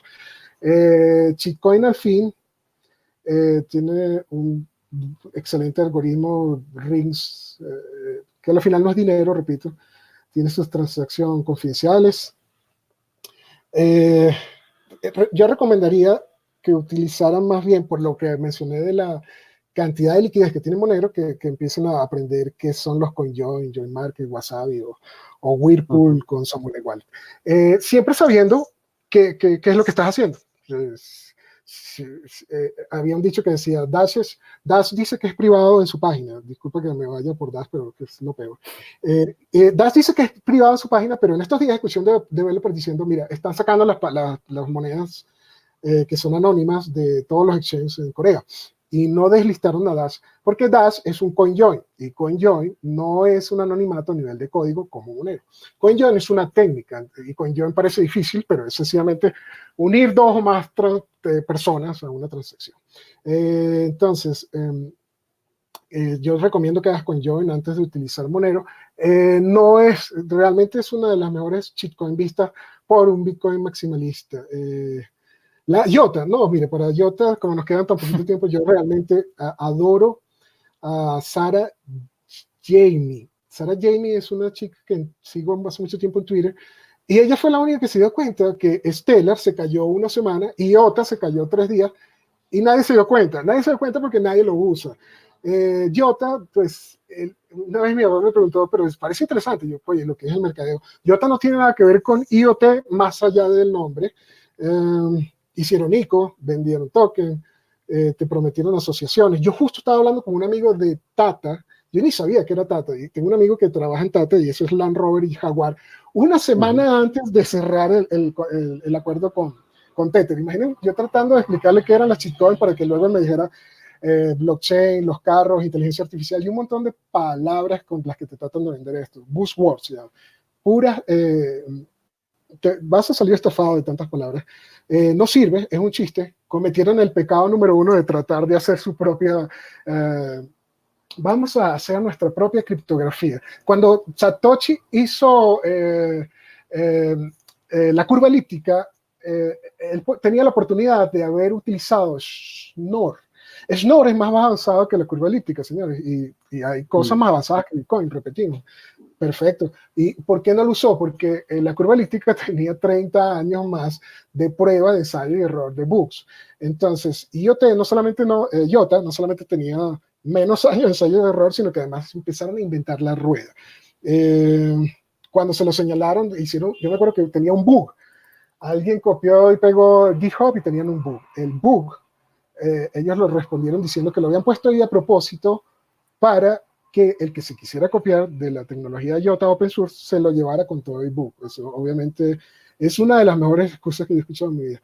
Mm, tiene, uno lo lee y es, eh, a mí me atacan con eso, tú no entiendes que es ternario. Y yo, pues sí, realmente mm, tiene unas bonitas palabras, todavía tiene su coordinador centralizado y están tratando de ver cómo hacer funcionar eso. Yo recuerdo que tengo un amigo que tenía IOTA y le, se lo congelaron y tuvo que mandar el pasaporte. hay mucha gente que es nueva en esto y no recuerdo que ellos recuerden que les quitaron la custodia temporal de tus queridos yotas por tu propio bien, porque había un bug. Y yo no recuerdo que eso se pudiera hacer con Bitcoin, que llegara la asociación Bitcoin y me quitara mis Bitcoin por mi propio bien para que luego pudiera volverlos a reclamar porque había un bug. Y la reclamación fue con pasaporte en mano y foto.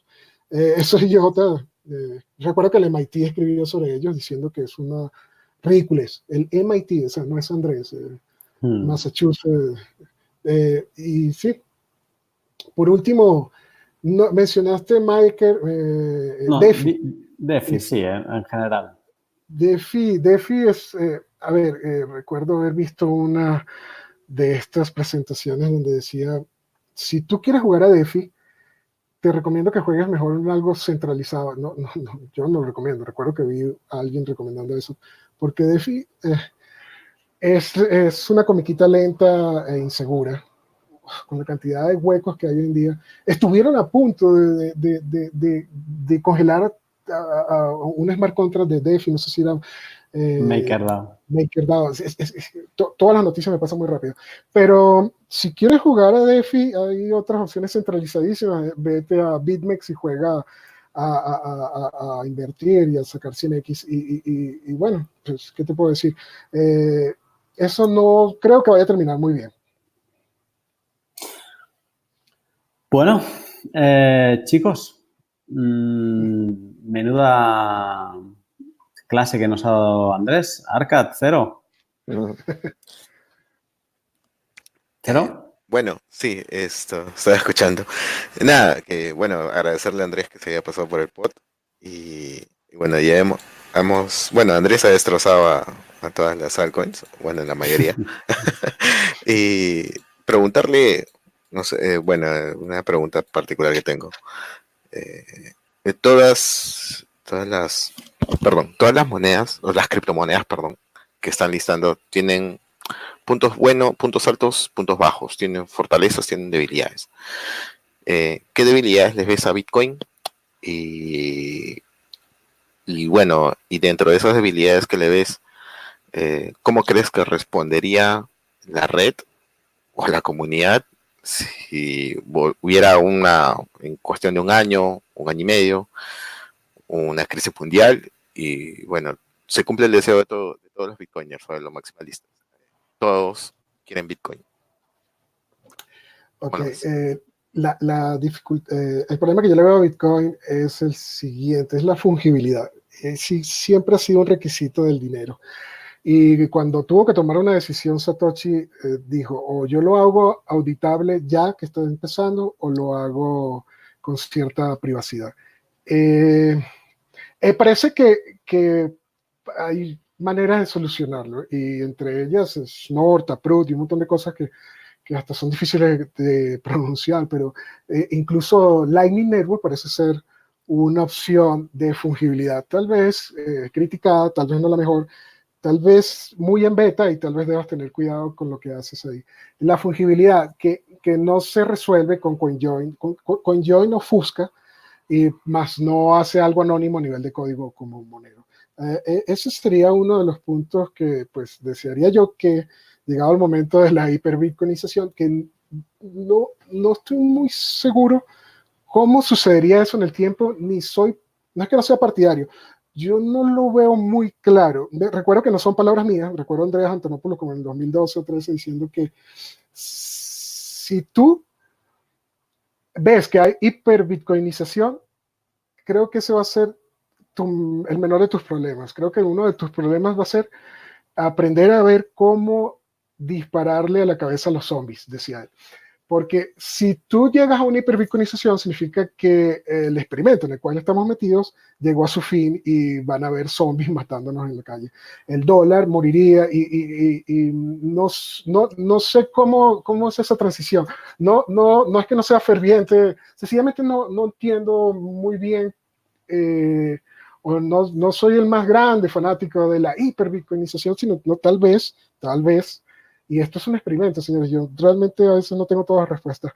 Tal vez exista un equilibrio donde sí tengamos un nivel muy grande de, de, bitcoinización, hiperbitcoinización, pero no, no, no, lo veo tan fácil, tan claro. Y, y sí, tal vez haya que aprender a, a, matar zombies, pero sí, eh, sería la fungibilidad. No, no me cabe la menor duda de que el dinero también tiene que ser como el cash, y el cash es es lo más parecido a fungible que tenemos.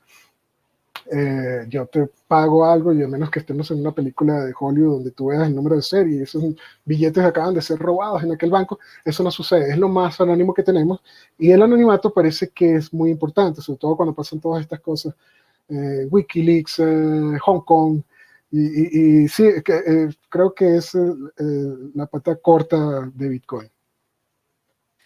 Sí, te lo decía porque eh, vimos en 2017 que habían problemas con las transacciones. O sea, o costaban muy caro, costaban mucho, o eh, demoraban demasiado. Incluso algunas demoraban días y semanas. Entonces, más o menos por ahí va la pregunta por el tema de la respuesta de la red, ¿no? O sea, no digamos que lleguemos a la hiperbitcoinización, sino que el 10% o el 20% de la población mundial empiece a manejar Bitcoin. O sea, Sí, que en un año sería muy complicado.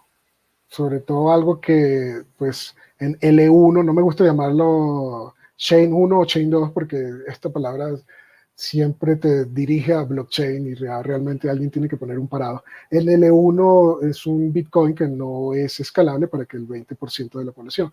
Eh, sería interesante saber que tal vez en un futuro el 20, 30, 40% del mundo estemos en esto y entonces sepamos que posiblemente pudiéramos usar el L2 o el Lightning Network y el L1 sería la cosa más extraña y loca que tendríamos, eh, no sé cómo se verá eso en 40, 50 años, pero sería el propio staking que solo alguien muy alocado podría mover y para recolectar eh, Bitcoin de un lado para otro y nosotros nos moveríamos en L2 o Lightning Network.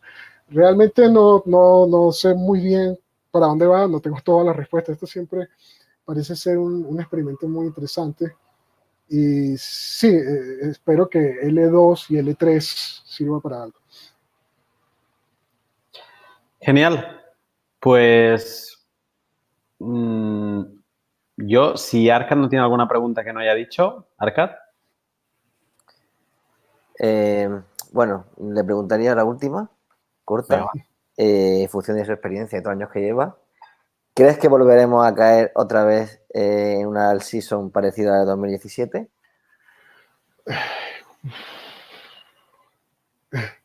Eso está difícil, eso está difícil. Eh, es un mercado muy pequeño, todo puede suceder, eh, que se mueve por la especulación, esa famosa palabrita que algunos creen que es mala y es buena. parece que funciona por ciclos, de tanto ver gráficos eh, y al parecer hay una mención de, de ciclos, por ejemplo, de Dogecoin. Eh, este diciembre parece que cae en, uno de esos ciclos. Realmente es un mercado tan pequeño que podría eh, haber un pump. Mm, tal vez no lo veo como una salvajada como en 2017. Realmente, en lo personal no lo veo así. Bueno, tiendo a equivocarme en ese punto. Esperemos a ver qué pasa. Pero sé que llegado el momento, mucha gente pasa de altcoin a Bitcoin. De hecho, no creo que había impresión de Tether tan fuerte en estos días, sino que el market cap se mantuvo, eh, el, nivel de, eh, porcentual de, dominancia, que es una, no me gusta hablar de, ese término, pero bueno, de Bitcoin subió el, el nivel de dominancia de las altcoins. Entonces pareciera ser que la gente iba saliendo de de altcoins a Bitcoin, lo cual conlleva a, salir de un lugar a otro. Me recuerda la pregunta que, que me hicieron, eh, ¿qué pasaría si hay un problema mundial? Pues parece ser que, que eso se ha resuelto antes, ha, ha, existido depresión, ya han habido problemas económicos en el mundo y la gente no se ha ido a oro, porque cuando la depresión es muy fuerte, eh, gente en Rusia se saca el diente de oro para venderlo. Entonces, no, no está escrito sobre piedra que Bitcoin sea la panacea al llegado el momento de un colapso mundial para irlo a buscar como una reserva de valor segura. Así que ven que es darle mucha vuelta, es esperar a ver qué pasa, muchachos, porque realmente es complicado, es muy difícil saber. Hmm. ¿Algo más, Arcat? Eh, lo preguntaba porque como cada vez, cada ciclo aparecen, digamos, nuevos nuevas personas en el ecosistema y cuando Bitcoin está arriba eh, compran altcoin porque son más baratas, pues digamos que siempre los novatos caen en eso, Por eso decía. Si yo pudiera, no, no, no, no puede ser que lleguen con este, con este título y luego yo haga una recomendación de compra de altcoin, pero si, yo pudiera decirles, el próximo boom sería algo que sea en contra de un ataque quantum computer. Entonces, cualquier coin que te esté vendiendo la mentira de que, o bueno, ah, no, es mentira, sé que Max Kaiser tenía más, más coin, la hizo con SHA-3 y SHA-3 es quantum resistant. Eh, el próximo boom puede ser eh, monedas quantum resistant, porque hoy eh, Google me está recomendando en, mi teléfono cuatro noticias de el motivo por el cual Bitcoin cayó. Entonces le das clic y resulta que el, el, Quantum Computer de Google o la supremacía cuántica hizo mover los mercados y, yo digo, wow, pero Dios mío, ¿qué está pasando? Esta, esta gente eh, eh, que publica. Pero si ellos publican eso y el stream eh, y tú quieres montarte en la ola y, manejar la ola, ride the wave, posiblemente quieras comprar una shitcoin quantum resistant, pues no, que no sé, te digo, no tengo, no te voy a recomendar ninguno. Sé que más coin, eh, más Kaiser era chitcoin, pero es lo más grande que me ha podido suceder porque es el, tipo que me decía, compra Bitcoin como de 100 dólares y gritaba flexibilización cuantitativa. Entonces, eh, es bueno estudiar el arte y no el artista y, olvidarse de los errores de, de, las personas, pero él tiene una moneda quantum resistant y creo que él, posiblemente, si estas noticias me siguen llegando así, uno de los booms serían monedas quantum eh, en contra de ataques cuánticos. Hmm.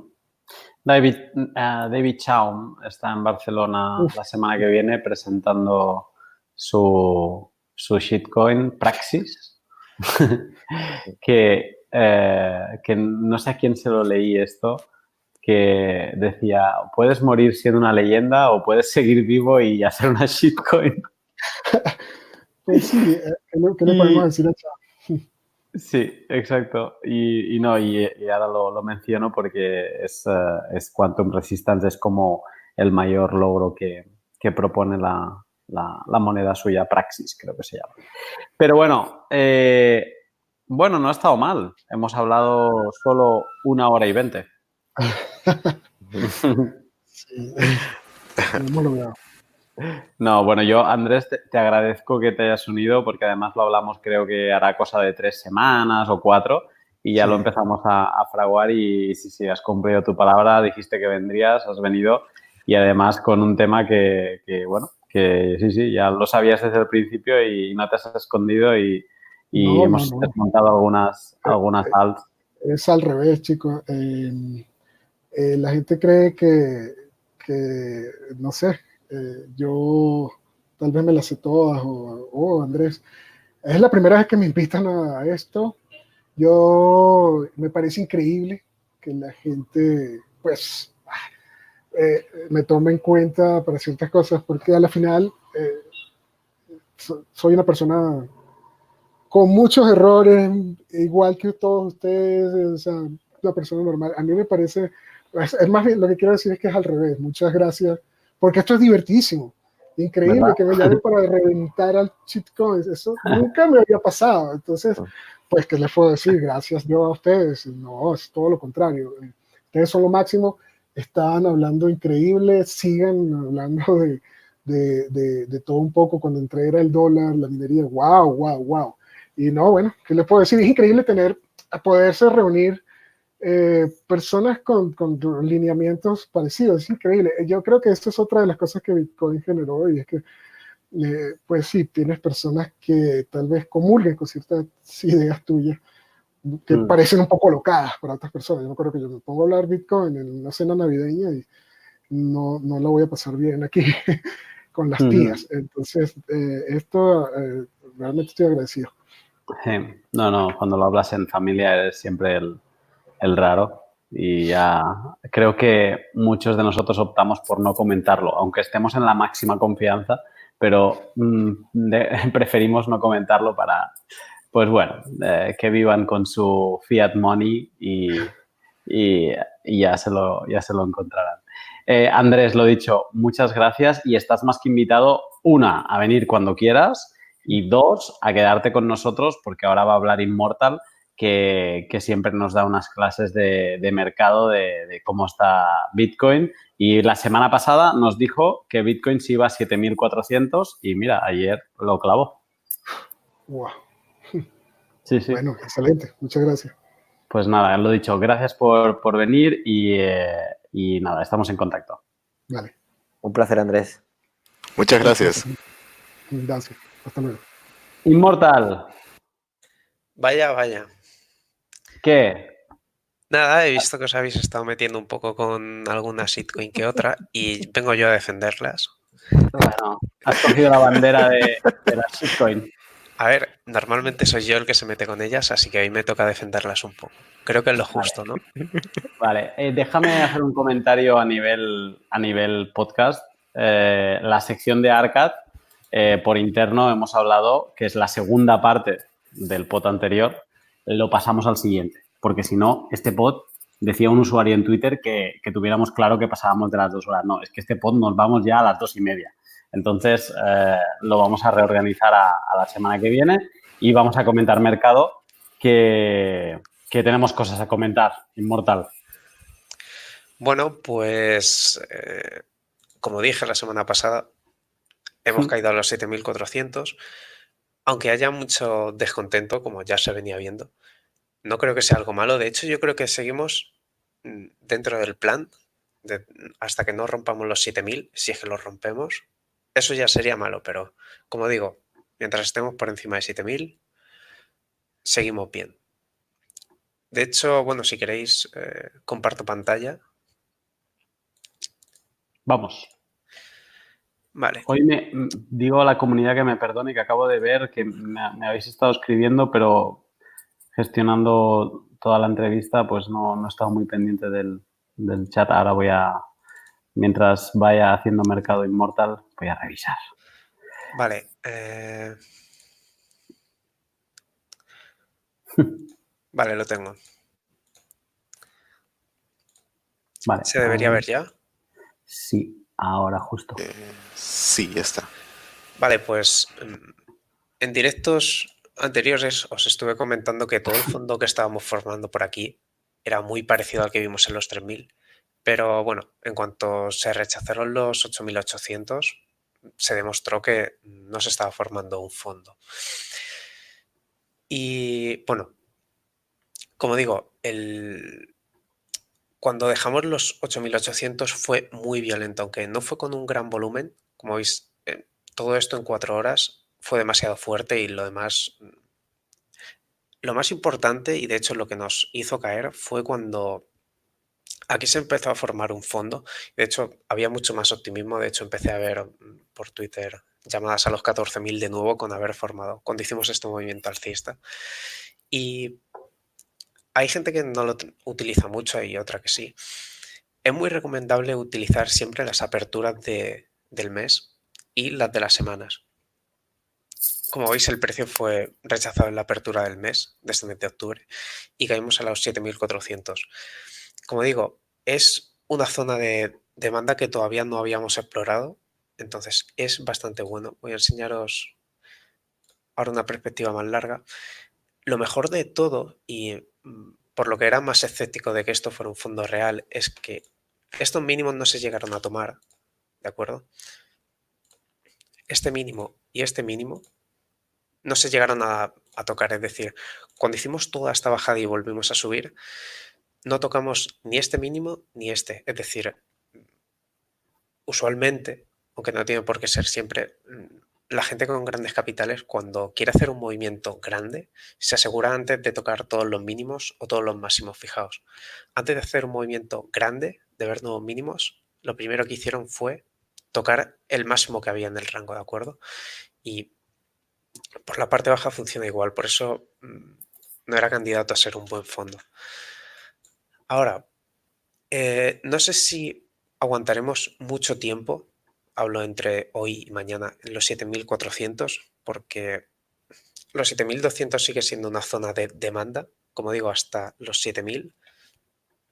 Podemos hablar de que seguimos estando seguros, entre comillas.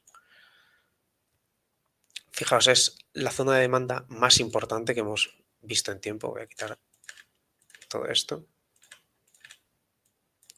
Y por esa razón mm, este fondo que se estaba formando aquí no tenía tanto sentido porque realmente no habíamos testeado toda la zona importante, así que, en mi opinión, seguramente veremos algo así, pero no creo que veremos, no creo que veamos nada más bajo de 7000, ¿de acuerdo? Si vemos algo por debajo de 7000 seguramente sea algo rápido.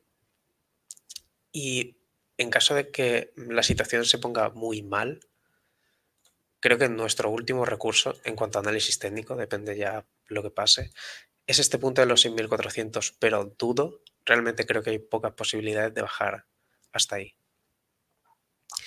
Y esto respecto a Bitcoin, si queréis, si tenéis alguna pregunta o lo que sea, o empezamos con las altcoins. Mm, ya me va bien el escenario este, en demo. Ya me va bien porque en demo voy a meter la casa. Bueno, yo creo que es el mejor momento. De hecho, se venía diciendo desde hace tiempo que los 7000 son la mejor zona para acumular entre 7000 y 6000 si llegamos a los 6000. Pero bueno, por ahora está bastante bien. Como digo, este fondo mm, no era una buena formación porque en ningún momento tomamos la liquidez de estos puntos, así que... Y yo digo una cosa, eh, cuando estemos a 100.000, eh, ¿habrá alguien que discuta o, quiera ser mejor por haber entrado? No, yo entré a 7.400. Ah, ostras, yo entré a 8.800. Esos márgenes serán de risa. Claro, ahora lo vemos como risa. El, problema es que, a ver, cuando yo creo que la gente que se meta a criptos tiene que entrar con un dinero que esté dispuesto a perder, porque no es algo seguro, entre comillas, ¿de acuerdo? Entonces, si tú mm, metes dinero que estás dispuesto a perder, te da igual entrar en 7.000 que en 8.000. Pero si la gente comete el error de meter un dinero que necesita, entonces sí que necesita comprar un nivel mm, lo más bajo posible, en mi opinión. Hmm. Aquí habla Príncipe Vegeta, lo voy a poner en pantalla, eh, antes de dejar Bitcoin. Eh, dice que si puedes hacer un análisis semanal o mensual, o sea, las con velas de semana o velas de mes. Sí, de hecho es bastante interesante, vamos a verle. Vamos a ver el semanal. Uf. A ver, mm, los cierres semanales son bastante importantes porque son niveles muy claros utilizar este. Fijaos, mm, ahora mismo estamos por aquí debajo. El problema sería que cerráramos la vela semanal por aquí debajo, ¿vale? En teoría, ahora estamos cogiendo toda la liquidez y la demanda que hay por debajo de esta zona, ¿de acuerdo? Mm. Este movimiento hasta aquí está bien. Mm, lo que necesitamos conseguir es que cuando cierre esta semana, el precio esté alrededor de 7.700 y eso querrá decir que sí que hay una demanda fuerte por esta zona. Pero si la caída se va a alargar, mm, seguramente veamos algo más de caída. Mm. Eso en cuanto al gráfico semanal, pero como digo, si mm, tradeáis haciendo caso al gráfico semanal, esperar siempre a los cierres porque son muy, muy decisivos. ¿Puedes hacer en semana, puedes irte a, al 2015? O, ay, perdón, al 2000. Sí, bueno, a la comparativa. Lo digo más que nada para. Sí, Porque pero vamos es- a coger...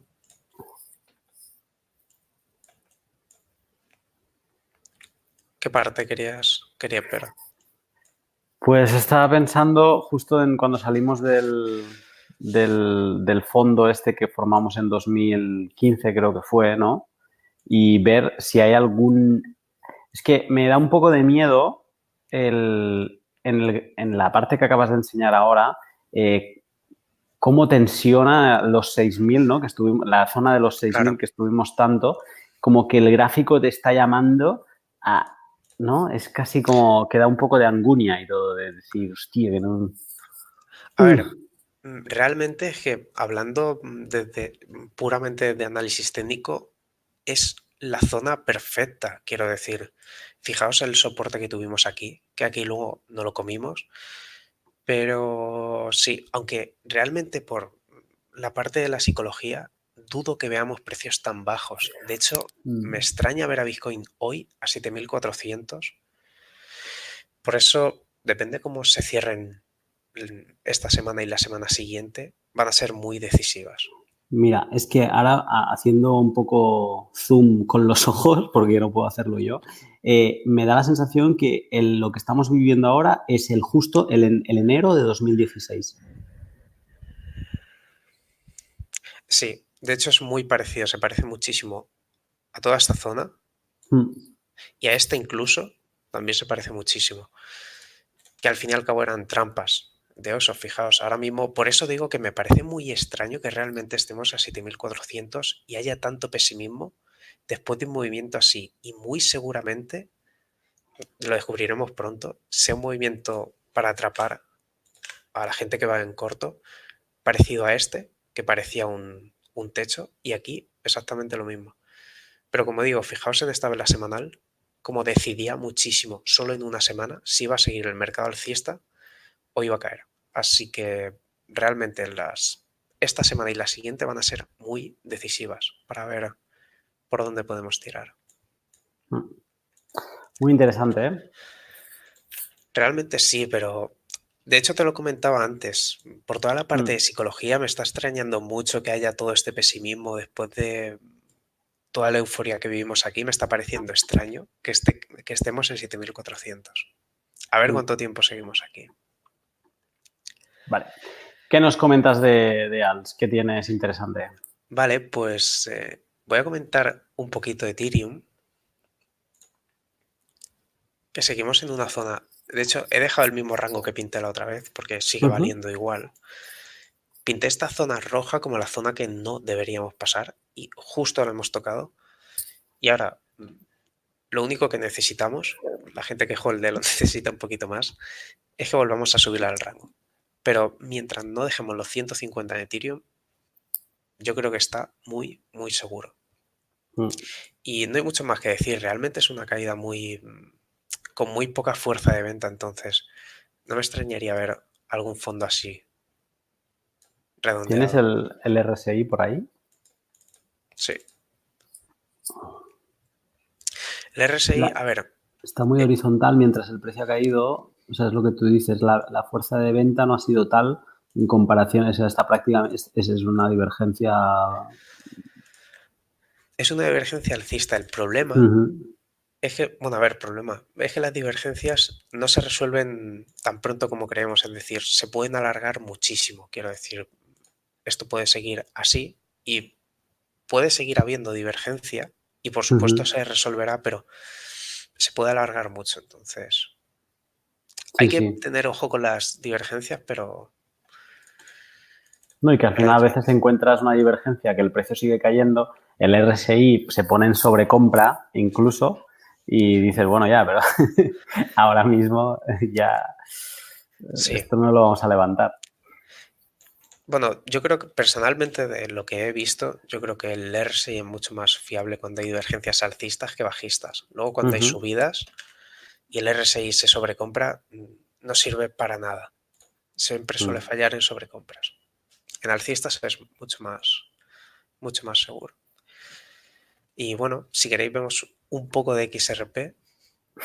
Oh, eh, según Galaxy, deberíamos estar viviendo la semana de la venta, porque debe faltar una semana para, el- para el- su conferencia, ¿no? Y Sí, si habíamos hecho alcista, 14 pues días. a ver, pues voy a buscarlo. ¿Cómo se llamaba la conferencia de XRP? No. Creo que empezaron. ¿Cuál? Eso es. Vale, aquí tengo un gráfico de esperanza para los que tengan 7 y 8 de noviembre, o sea, estamos a dos semanas. Sí, todavía no es momento de vender. Yo creo que podemos subir un poco más, tanto en, en dólar como en el par de BTC. A ver, aquí tenemos el típico meme de hombro, cabeza, hombro, que realmente pinta muy bien. Estamos en, en velas de tres días, es decir, mañana. Sí, mañana cerramos esta vela, o sea que si cierra por encima de los 28 céntimos, yo creo que puede llegar a hacer un movimiento similar que mm, es un 60%. Hasta la conferencia. En la conferencia seguramente dumpe, como suele hacer. Un poco antes. Y realmente no hay mucho que decir. No tiene, realmente no le falta tanto camino para llegar a... Vale, estamos en logarítmico, vale, vale. Ya decía yo que estaba muy cerca los, los 3 dólares. Aún así el movimiento es igual. Si recupera los 28 céntimos, va a estar Mm. bastante, bastante bien. También está algo interesante, Tron. Ya lo comentaste la semana pasada. ¿eh? De No hecho, acuerdo, creo que aún, aún no habíamos... O sea, ¿cuándo era la semana pasada en la gráfica? Pues eh, Estábamos El día 17. a 17. aquí, en esta zona. Mm, A la roto. Sí, de hecho fue anoche que no me dio tiempo a mí. Estaba, de hecho, toda esta consolidación venía intentando operarla, pero justo esto pasó cuando por la noche y no me dio tiempo a operar el breakout. Pero en general, todas las altcoins, las, las 10 primeras, seguramente tengan movimientos alcistas y Tron seguramente copia exactamente este movimiento que tiene aquí, aquí, a la zona de demandados, los 240, 250 satoshis, más o menos.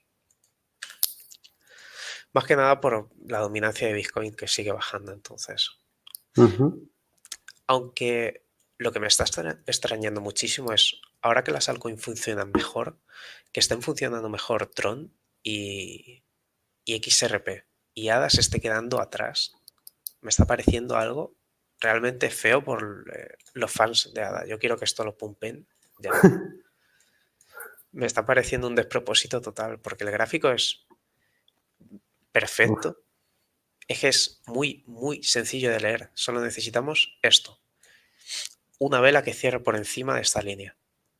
Y tenemos target a los 660, 680, que es un 30%.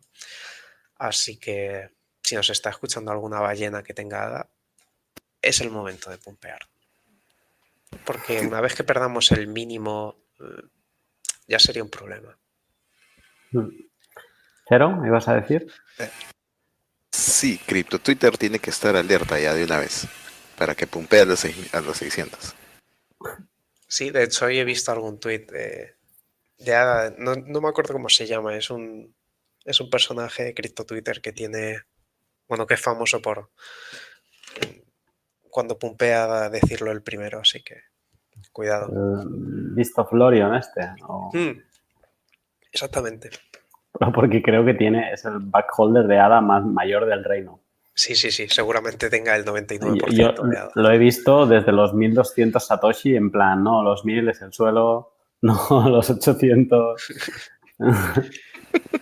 Claro, pero realmente es un héroe porque está haciendo que, a ver, héroe entre comillas, pues está haciendo que toda la gente esté comprando ADA, entonces mantiene una compra todo el tiempo, entonces hace que no baje tanto. Cuidado, cuidado con la estrategia. Pero bueno, yo Mm. creo que en general todas las altcoins, las 10 primeras al menos, van a tener mm, buenos días en lo que queda de mes y principios de- del mes que viene. Eh, no podemos cerrar sin ver Dodge. Uf, es verdad. Bueno, quería enseñaros también la dominancia, que fijaos, desde que estuvimos en el 71%, no hacemos nada más que bajar.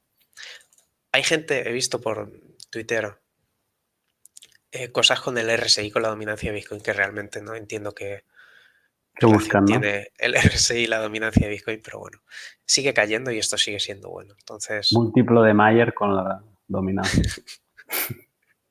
pues es que en algún momento lo veremos. Vale, vamos a ver. Creo que está en Bitrex, sí. Me sigue ofendiendo que no lo tengas, que lo tengas que buscar.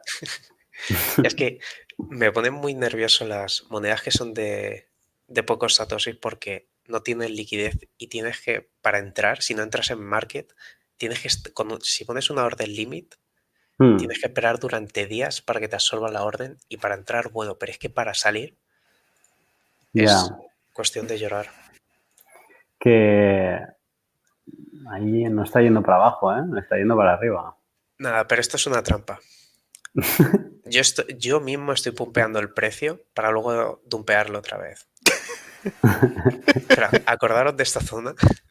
No la vamos a ver, porque al final no la vamos a ver, pero como la veamos, el podcast se va a llamar Te lo dije. El podcast se va a llamar eh, Dodge. Y solo espero que haga una trampa similar, haga algo así, y después haga esto, sin más. Pero lo ha dicho, no sé si estará con nosotros, lo ha dicho BTC Andrés, que para diciembre ya toca por, por ritmo, ya toca otro pump de Dodge. Y, y no nos olvidemos de XRP, que siempre funciona bien en diciembre. Va a pumpear. Lo All I want for Christmas is XRP. A 589, no, 589 no. Pero va a pumpear. Lo siento. No es consejo. Me- Llegará el dólar. Bueno, Sí, llegó, ¿no? día. Claro. Me gusta el argumento de, de- de muchos en Twitter, no muchos por suerte, pero algunos, de si Bitcoin estuvo una vez a 30 céntimos, Ripple también puede llegar a 10. Sí, sí, los he visto y me encanta. Me, me encantan. Bueno, a ver. Hablando un poco de, de eso y del tema que a lo último os he estado escuchando, que hablabais sobre, la all-season, realmente no creo que sea igual de fuerte, pero sí que vamos a tener un ciclo de altcoin muy, muy bueno. Por lo que decía, va a entrar gente nueva y la gente nueva va a decir, joder, una moneda a dos céntimos y Bitcoin está a 20.000. Joder, voy a comprarla de dos céntimos. Y eso va a pasar siempre. La avaricia va Selección natural, selección natural de Darwin. ¿eh? Lo único que nosotros, que ya somos veteranos, somos los que vamos a estar avispados y vamos a vender el top esta vez. Ya Las, veréis. balle- las ballenas vamos a ser nosotros. Exactamente. Con todos vuestros dots comprados a 19 satoshis. Me, eh, me voy a ir de, de viaje entonces como, como Calvin Air, que se fue con, con Craig Wright, se fueron a Cuba. Eso está, hicieron cosas muy ilegales en ese viaje. la pregunta, la pregunta aquí ya a modo de destruyamos el podcast es a Arcad cuando todo el mundo esté comprando shitcoins y ganando Bitcoin a muerte, Arcad, ¿tú vas a tocar alguna shitcoin o ni con un palo? Hombre, mm, yo tengo mi nombre en Twitter, se llama Multicripto. Ya sabéis por qué es. Eh, tengo un pasado oscuro y tengo alguna. Algo tengo para vender. ah, o sea, que, que, tú ya estás subido en las shitcoins de alguna manera y estás esperando a la. Sin querer, estoy sin querer subido, sí. Ya, ya. Eso es lo que se le dice a la policía, lo, pero, lo dice sin querer. Pero en cuenta demo, claro. No, hombre, eso siempre. Claro, sí, fíjate. Las cuentas reales son los padres. Pero estoy sin querer, o sea, ahora mismo estoy sin quererlo. Y entonces asumo que, que, lo perdí en su momento, así que si lo que saque, ya sabes dónde va a ir. Señor, policía, yo no quería. Estoy sin querer. Es la frase del podcast. Estoy, estoy, yo en esto estoy sin querer. Esta es la divergencia que hablábamos, ¿no? Sí. Voy a compararla con esta que estaba en los 3000. A ver, la de los 3000 es mucho más bestia. Pero aún así, fijaos, porque son en temporalidades grandes y estas divergencias terminan ocurriendo. Aunque demos un paso más y otro más aquí, seguramente se termine cumpliendo. pero que no den muchos pasos más, ¿eh? Unos cuantos pasos más. Uno, uno al menos, pero ya, ¿eh? no más. Para cero, ¿eh? 5.000. Para cero que sea Yo quiero. quiero comprar medio Bitcoin, Cero le explicará a sus nietos. Yo pude haber comprado muchos más bitcoins, eh, pero por no poner la orden a 6.400, sigo esperando a 5.000. Hombre, a 7.000 está muy bien, la verdad. Sí, bastante. Ah, es un 50% de caída, ¿eh? sí, sí, claro. Tendré que comprar a 6.500. ¿Qué me queda? O no comprar, si no baja. No, mejor prefiero comprar. O, comprar esas monedas de las que hablan que valen 3 céntimos, que algún día llegarán a 7.500. Me estás, me estás calentando la mano, ¿eh? Me estás calentando la mano, Immortal. Mira. Ay, qué mal. Bueno, chicos, dos horas, siete minutos. Eh, Alberto nos lo, nos lo dijo que este pot iba para más de dos horas. Le dijimos, no, si ahora somos muy ordenados. Si ahora ya sabemos parar todo. Yo por, por privado le iba diciendo a Immortal, Immortal, hoy no vas a las diez y media, ¿eh? Aguanta. Immortal, hoy vamos para tarde. Sí, sí, pero es que me voy un rato y vengo y está el podcast que lleváis una hora y media.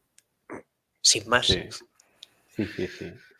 Pero eh, es que el tiempo se pasa volando. ¿ah? Y hemos recortado sección, ¿eh? Hemos recortado sección, Hemos recortado las noticias, eh, no salió la sección de Arcad y, y aún así no se ha podido. No. Es que, hay bastante por hablar. nos hemos quedado algunos con preguntas para poder seguir charlando, seguir conversando bastante. Pues nada, pues podría ser hasta una segunda parte. Yo me, yo me, sí, dos horas diez. Me he quedado con mínimo tres preguntas para hacerle a Andrés. Y, pues, claro. Eh, lo que yo iba a decir es que, bueno, si queréis, hacemos una, una sesión de scalping, os vais vosotros a hacer vuestras cosas y me pongo yo a hacer trading en vivo y ya está, llegamos a las tres horas. Sí, sí, y si quieres vas tirando. Yo creo que si se lo preguntas a, la comunidad, yo creo que va a ganar el sí. no, no, por eso yo, no lo pregunto. Yo, si queréis, me voy a dormir, os pongo un proof of ronquido y, y ya está. ¿Qué hora es ahí, Cero? Acá son 5 menos 20, 17 menos 20. O sea, para merendar. Sí. Bueno, ya de muy, muy tarde, pero bueno. es el sacrificio, ese sacrificio que hago. ¿A, qué, hora se cena ahí? Cenamos 20 eh, a las 20, 21. ¿Que sois franceses? No, Es- es- en, es- en realidad, te- te- te- ese es el común. Yo, ah, 23, ve- medianoche. Vale, tú eres español. En serio, porque yo sí suelo cenar tardísimo. Y si me acuerdo también. Vale, vale. Muy bien, muy bien. No, aquí, aquí yo ahora me, me intentaba reír de ti con lo de cenar a las 8, pero aquí que Cataluña está más cerquita de, de- de Francia y yo muchas veces ceno a las 8. Cosas. Ah, Arcas, ahí por el sur, ¿a qué hora se cena? Hombre, que yo soy de cenar a las 9 por ahí, Ah, bueno. pero 9, alguna vez a las 10. Bueno, yo ceno, intento cenar lo antes posible, la verdad. Aunque hoy, hoy voy a cenar a las 12. Mira, La próxima vez que tengo que cenar antes. yo he cenado antes ya, yo vengo preparado, Ah. por eso tengo energías. Mortal viene cenando. Sí, sí, yo ceno antes de venir porque sé lo que hay aquí. Immortal creo que alguna vez le engañamos para que no cenara y ya dijo, nunca más me engañáis. O sea, Sí, yo creo que viene una, una sin cenar y se alargó un poquito y dije, no, no, no, a partir de ahora ceno. Y luego ya todo lo que queráis. Lo dicho, si me pongo la pantalla completa, abro BitMEX, música tranquila y, y a tradear si Y queréis. 100x Sí, sí, sin más, 100X. abro una cuenta con 100 y música tranquila. y bueno, ya y, está. y- y get wrecked. Pues chicos, lo dejamos ahí, dos horas 11 minutos ahora mismo. Eh, si seguimos, vamos a acabar degenerando. Vamos a abrirnos una cuenta Bitnet, le vamos a pedir el, el refer a la Immortal y, y vamos a hacer compartir pantalla 4 y creo que mejor que no. Entonces, no, creas, no, eh, no, creas. por ti bien, por ti bien. No, no, que con un 100X eh, yo digo que doblamos en 15 minutos. Coño, si con un 100 en- Yo, yo 100x a XRP. Venga. From Lost to the River. No que me la dumpeáis. Dejadla Eh. que está muy tranquila últimamente. Está bien. Pues lo dicho, chicos. eh, excelente pod. Yo creo que habrá, habrá que reescuchar toda la parte de, de Andrés, que nos ha dejado muchas cosas y muy interesantes.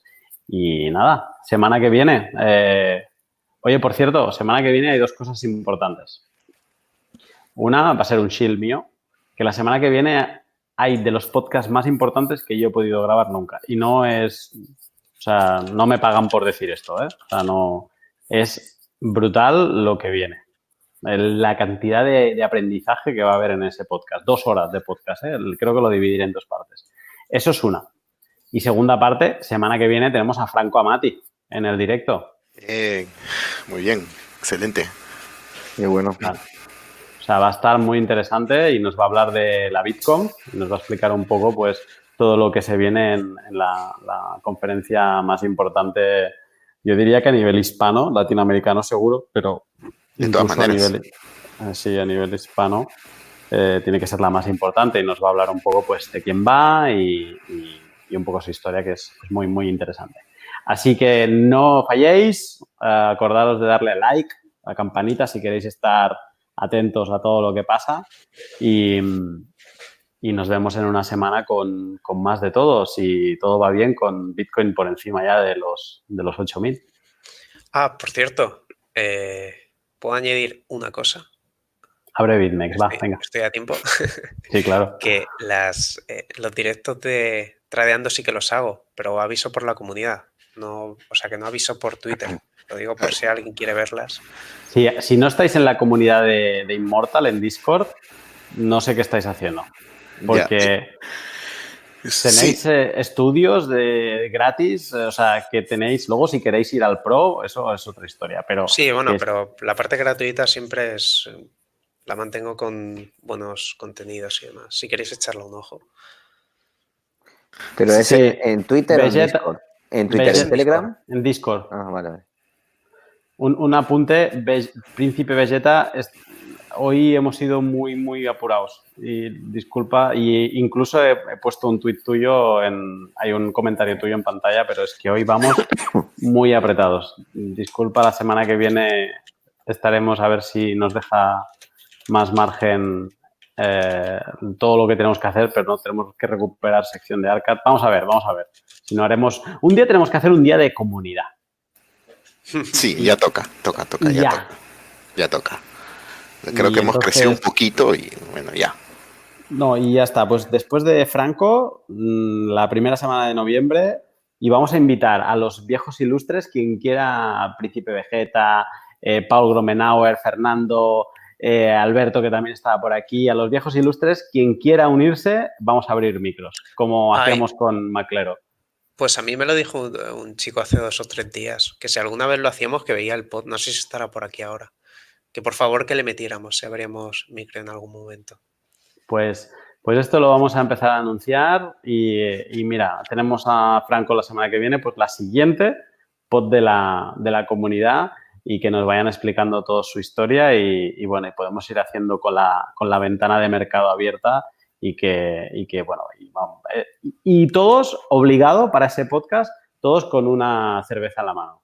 Hombre, Ah, sí, y eh, no sé si, si, si dé tiempo la próxima semana a ver si alguien puede contar sus historias de trading de terror, porque ya estamos en Halloween. Entonces, yo- Sí, Immortal, tráete tus historias de terror. La semana que viene haremos Bitcoin y historias de terror que nos expliques tus cagadas en, en la gráfica. Yo, yo, yo, yo os explicaré una mía de, bueno, que, que me puedo licenciar en el MIT, ¿eh? de, de, de cagada. O sea que, Ay, Bueno. yo tengo una, una soberana cagada con Bancor, ya me acordé. yo con Ravencoin, pero uff, me, me persigue esa cagada, macho. Yo puedo deciros, sí, luego el, cuando lo hagamos os lo enseñaré, pero tengo una cuenta de BitMEX que sí me- se me liquidó con 4 Bitcoin. Hace ya Ya. un año o así. Ah, Mother mine. En no. 4 o 5 horas, una cosa así. ¿no? Todo en demo, ¿eh? pero duele igual. ¿eh? Claro, claro, en demo, en demo, claro. Qué dolor, de verdad, qué dolor. Nada, Yo tengo otra pero de agua y a dormir. ¿No? Son, son cagadas, siempre da vergüenza. Claro. A mí me da vergüenza contarlo. No, no, yo la voy a decir, la voy a decir, porque la mía es, yo creo que es, eh, mi psicólogo dice que lo tengo que comentar para ir superándolo. Entonces, eh, es parte del proceso del duelo. No, aquí sacamos todos la mierda, ¿eh? Pero, pero fíjate que nosotros hablamos de, de 2, de 4, de 3 y antes hablaban de, de 100, ¿sabes? Sí, a- a- Sí, porque- Bitcoin- BTC Andrés, no, hacía apuestas de Apostaba 100 100 bitcoins. de bitcoins. en un futuro será 0,01. Y No, mi no, cagada no llegó a un bitcoin, ya habrá sido 0.8, pues, pero. pero puta, que el BTC Andrés dice, no, yo apostaba 100 bitcoins. A la mierda. Ya ves. No, no, yo, yo, yo dejé de ganar un Bitcoin. La puta que me parió. Y sí, sí. En fin. Ah, dejar de ganar si tengo varias, un Como montón. están clavaditas esas espinas, ¿eh? Es que duelen, ¿eh? Duelen cuando... Lo que duelen es cuando vas de listo contigo mismo. Sí. Cuando tú mismo mm, no sé qué narices te intentas eh, transmitir y, te- y justificar. Y ahí es cuando más te, te ríes de ti mismo. eh, sí, sí, Einstein. Pero bueno. Eh, semana del terror, la semana que viene, la Bitcoin también. De aquí dos semanas, semana comunitaria y va a estar muy entretenida también. Así que no, no os lo perdáis y estar atentos. Y a vosotros, chicos, pues agradecidos de que volváis a estar aquí. Esto es, eh, el- es, es muy divertido. Y, y hoy ha sido muy divertido como por interno estábamos todos como con muchas ansias de que llegase el directo. Nos apetecía a todos mucho. Así que nada, eh, lo dicho, nos vemos en una semana. Un abrazo. Saludos.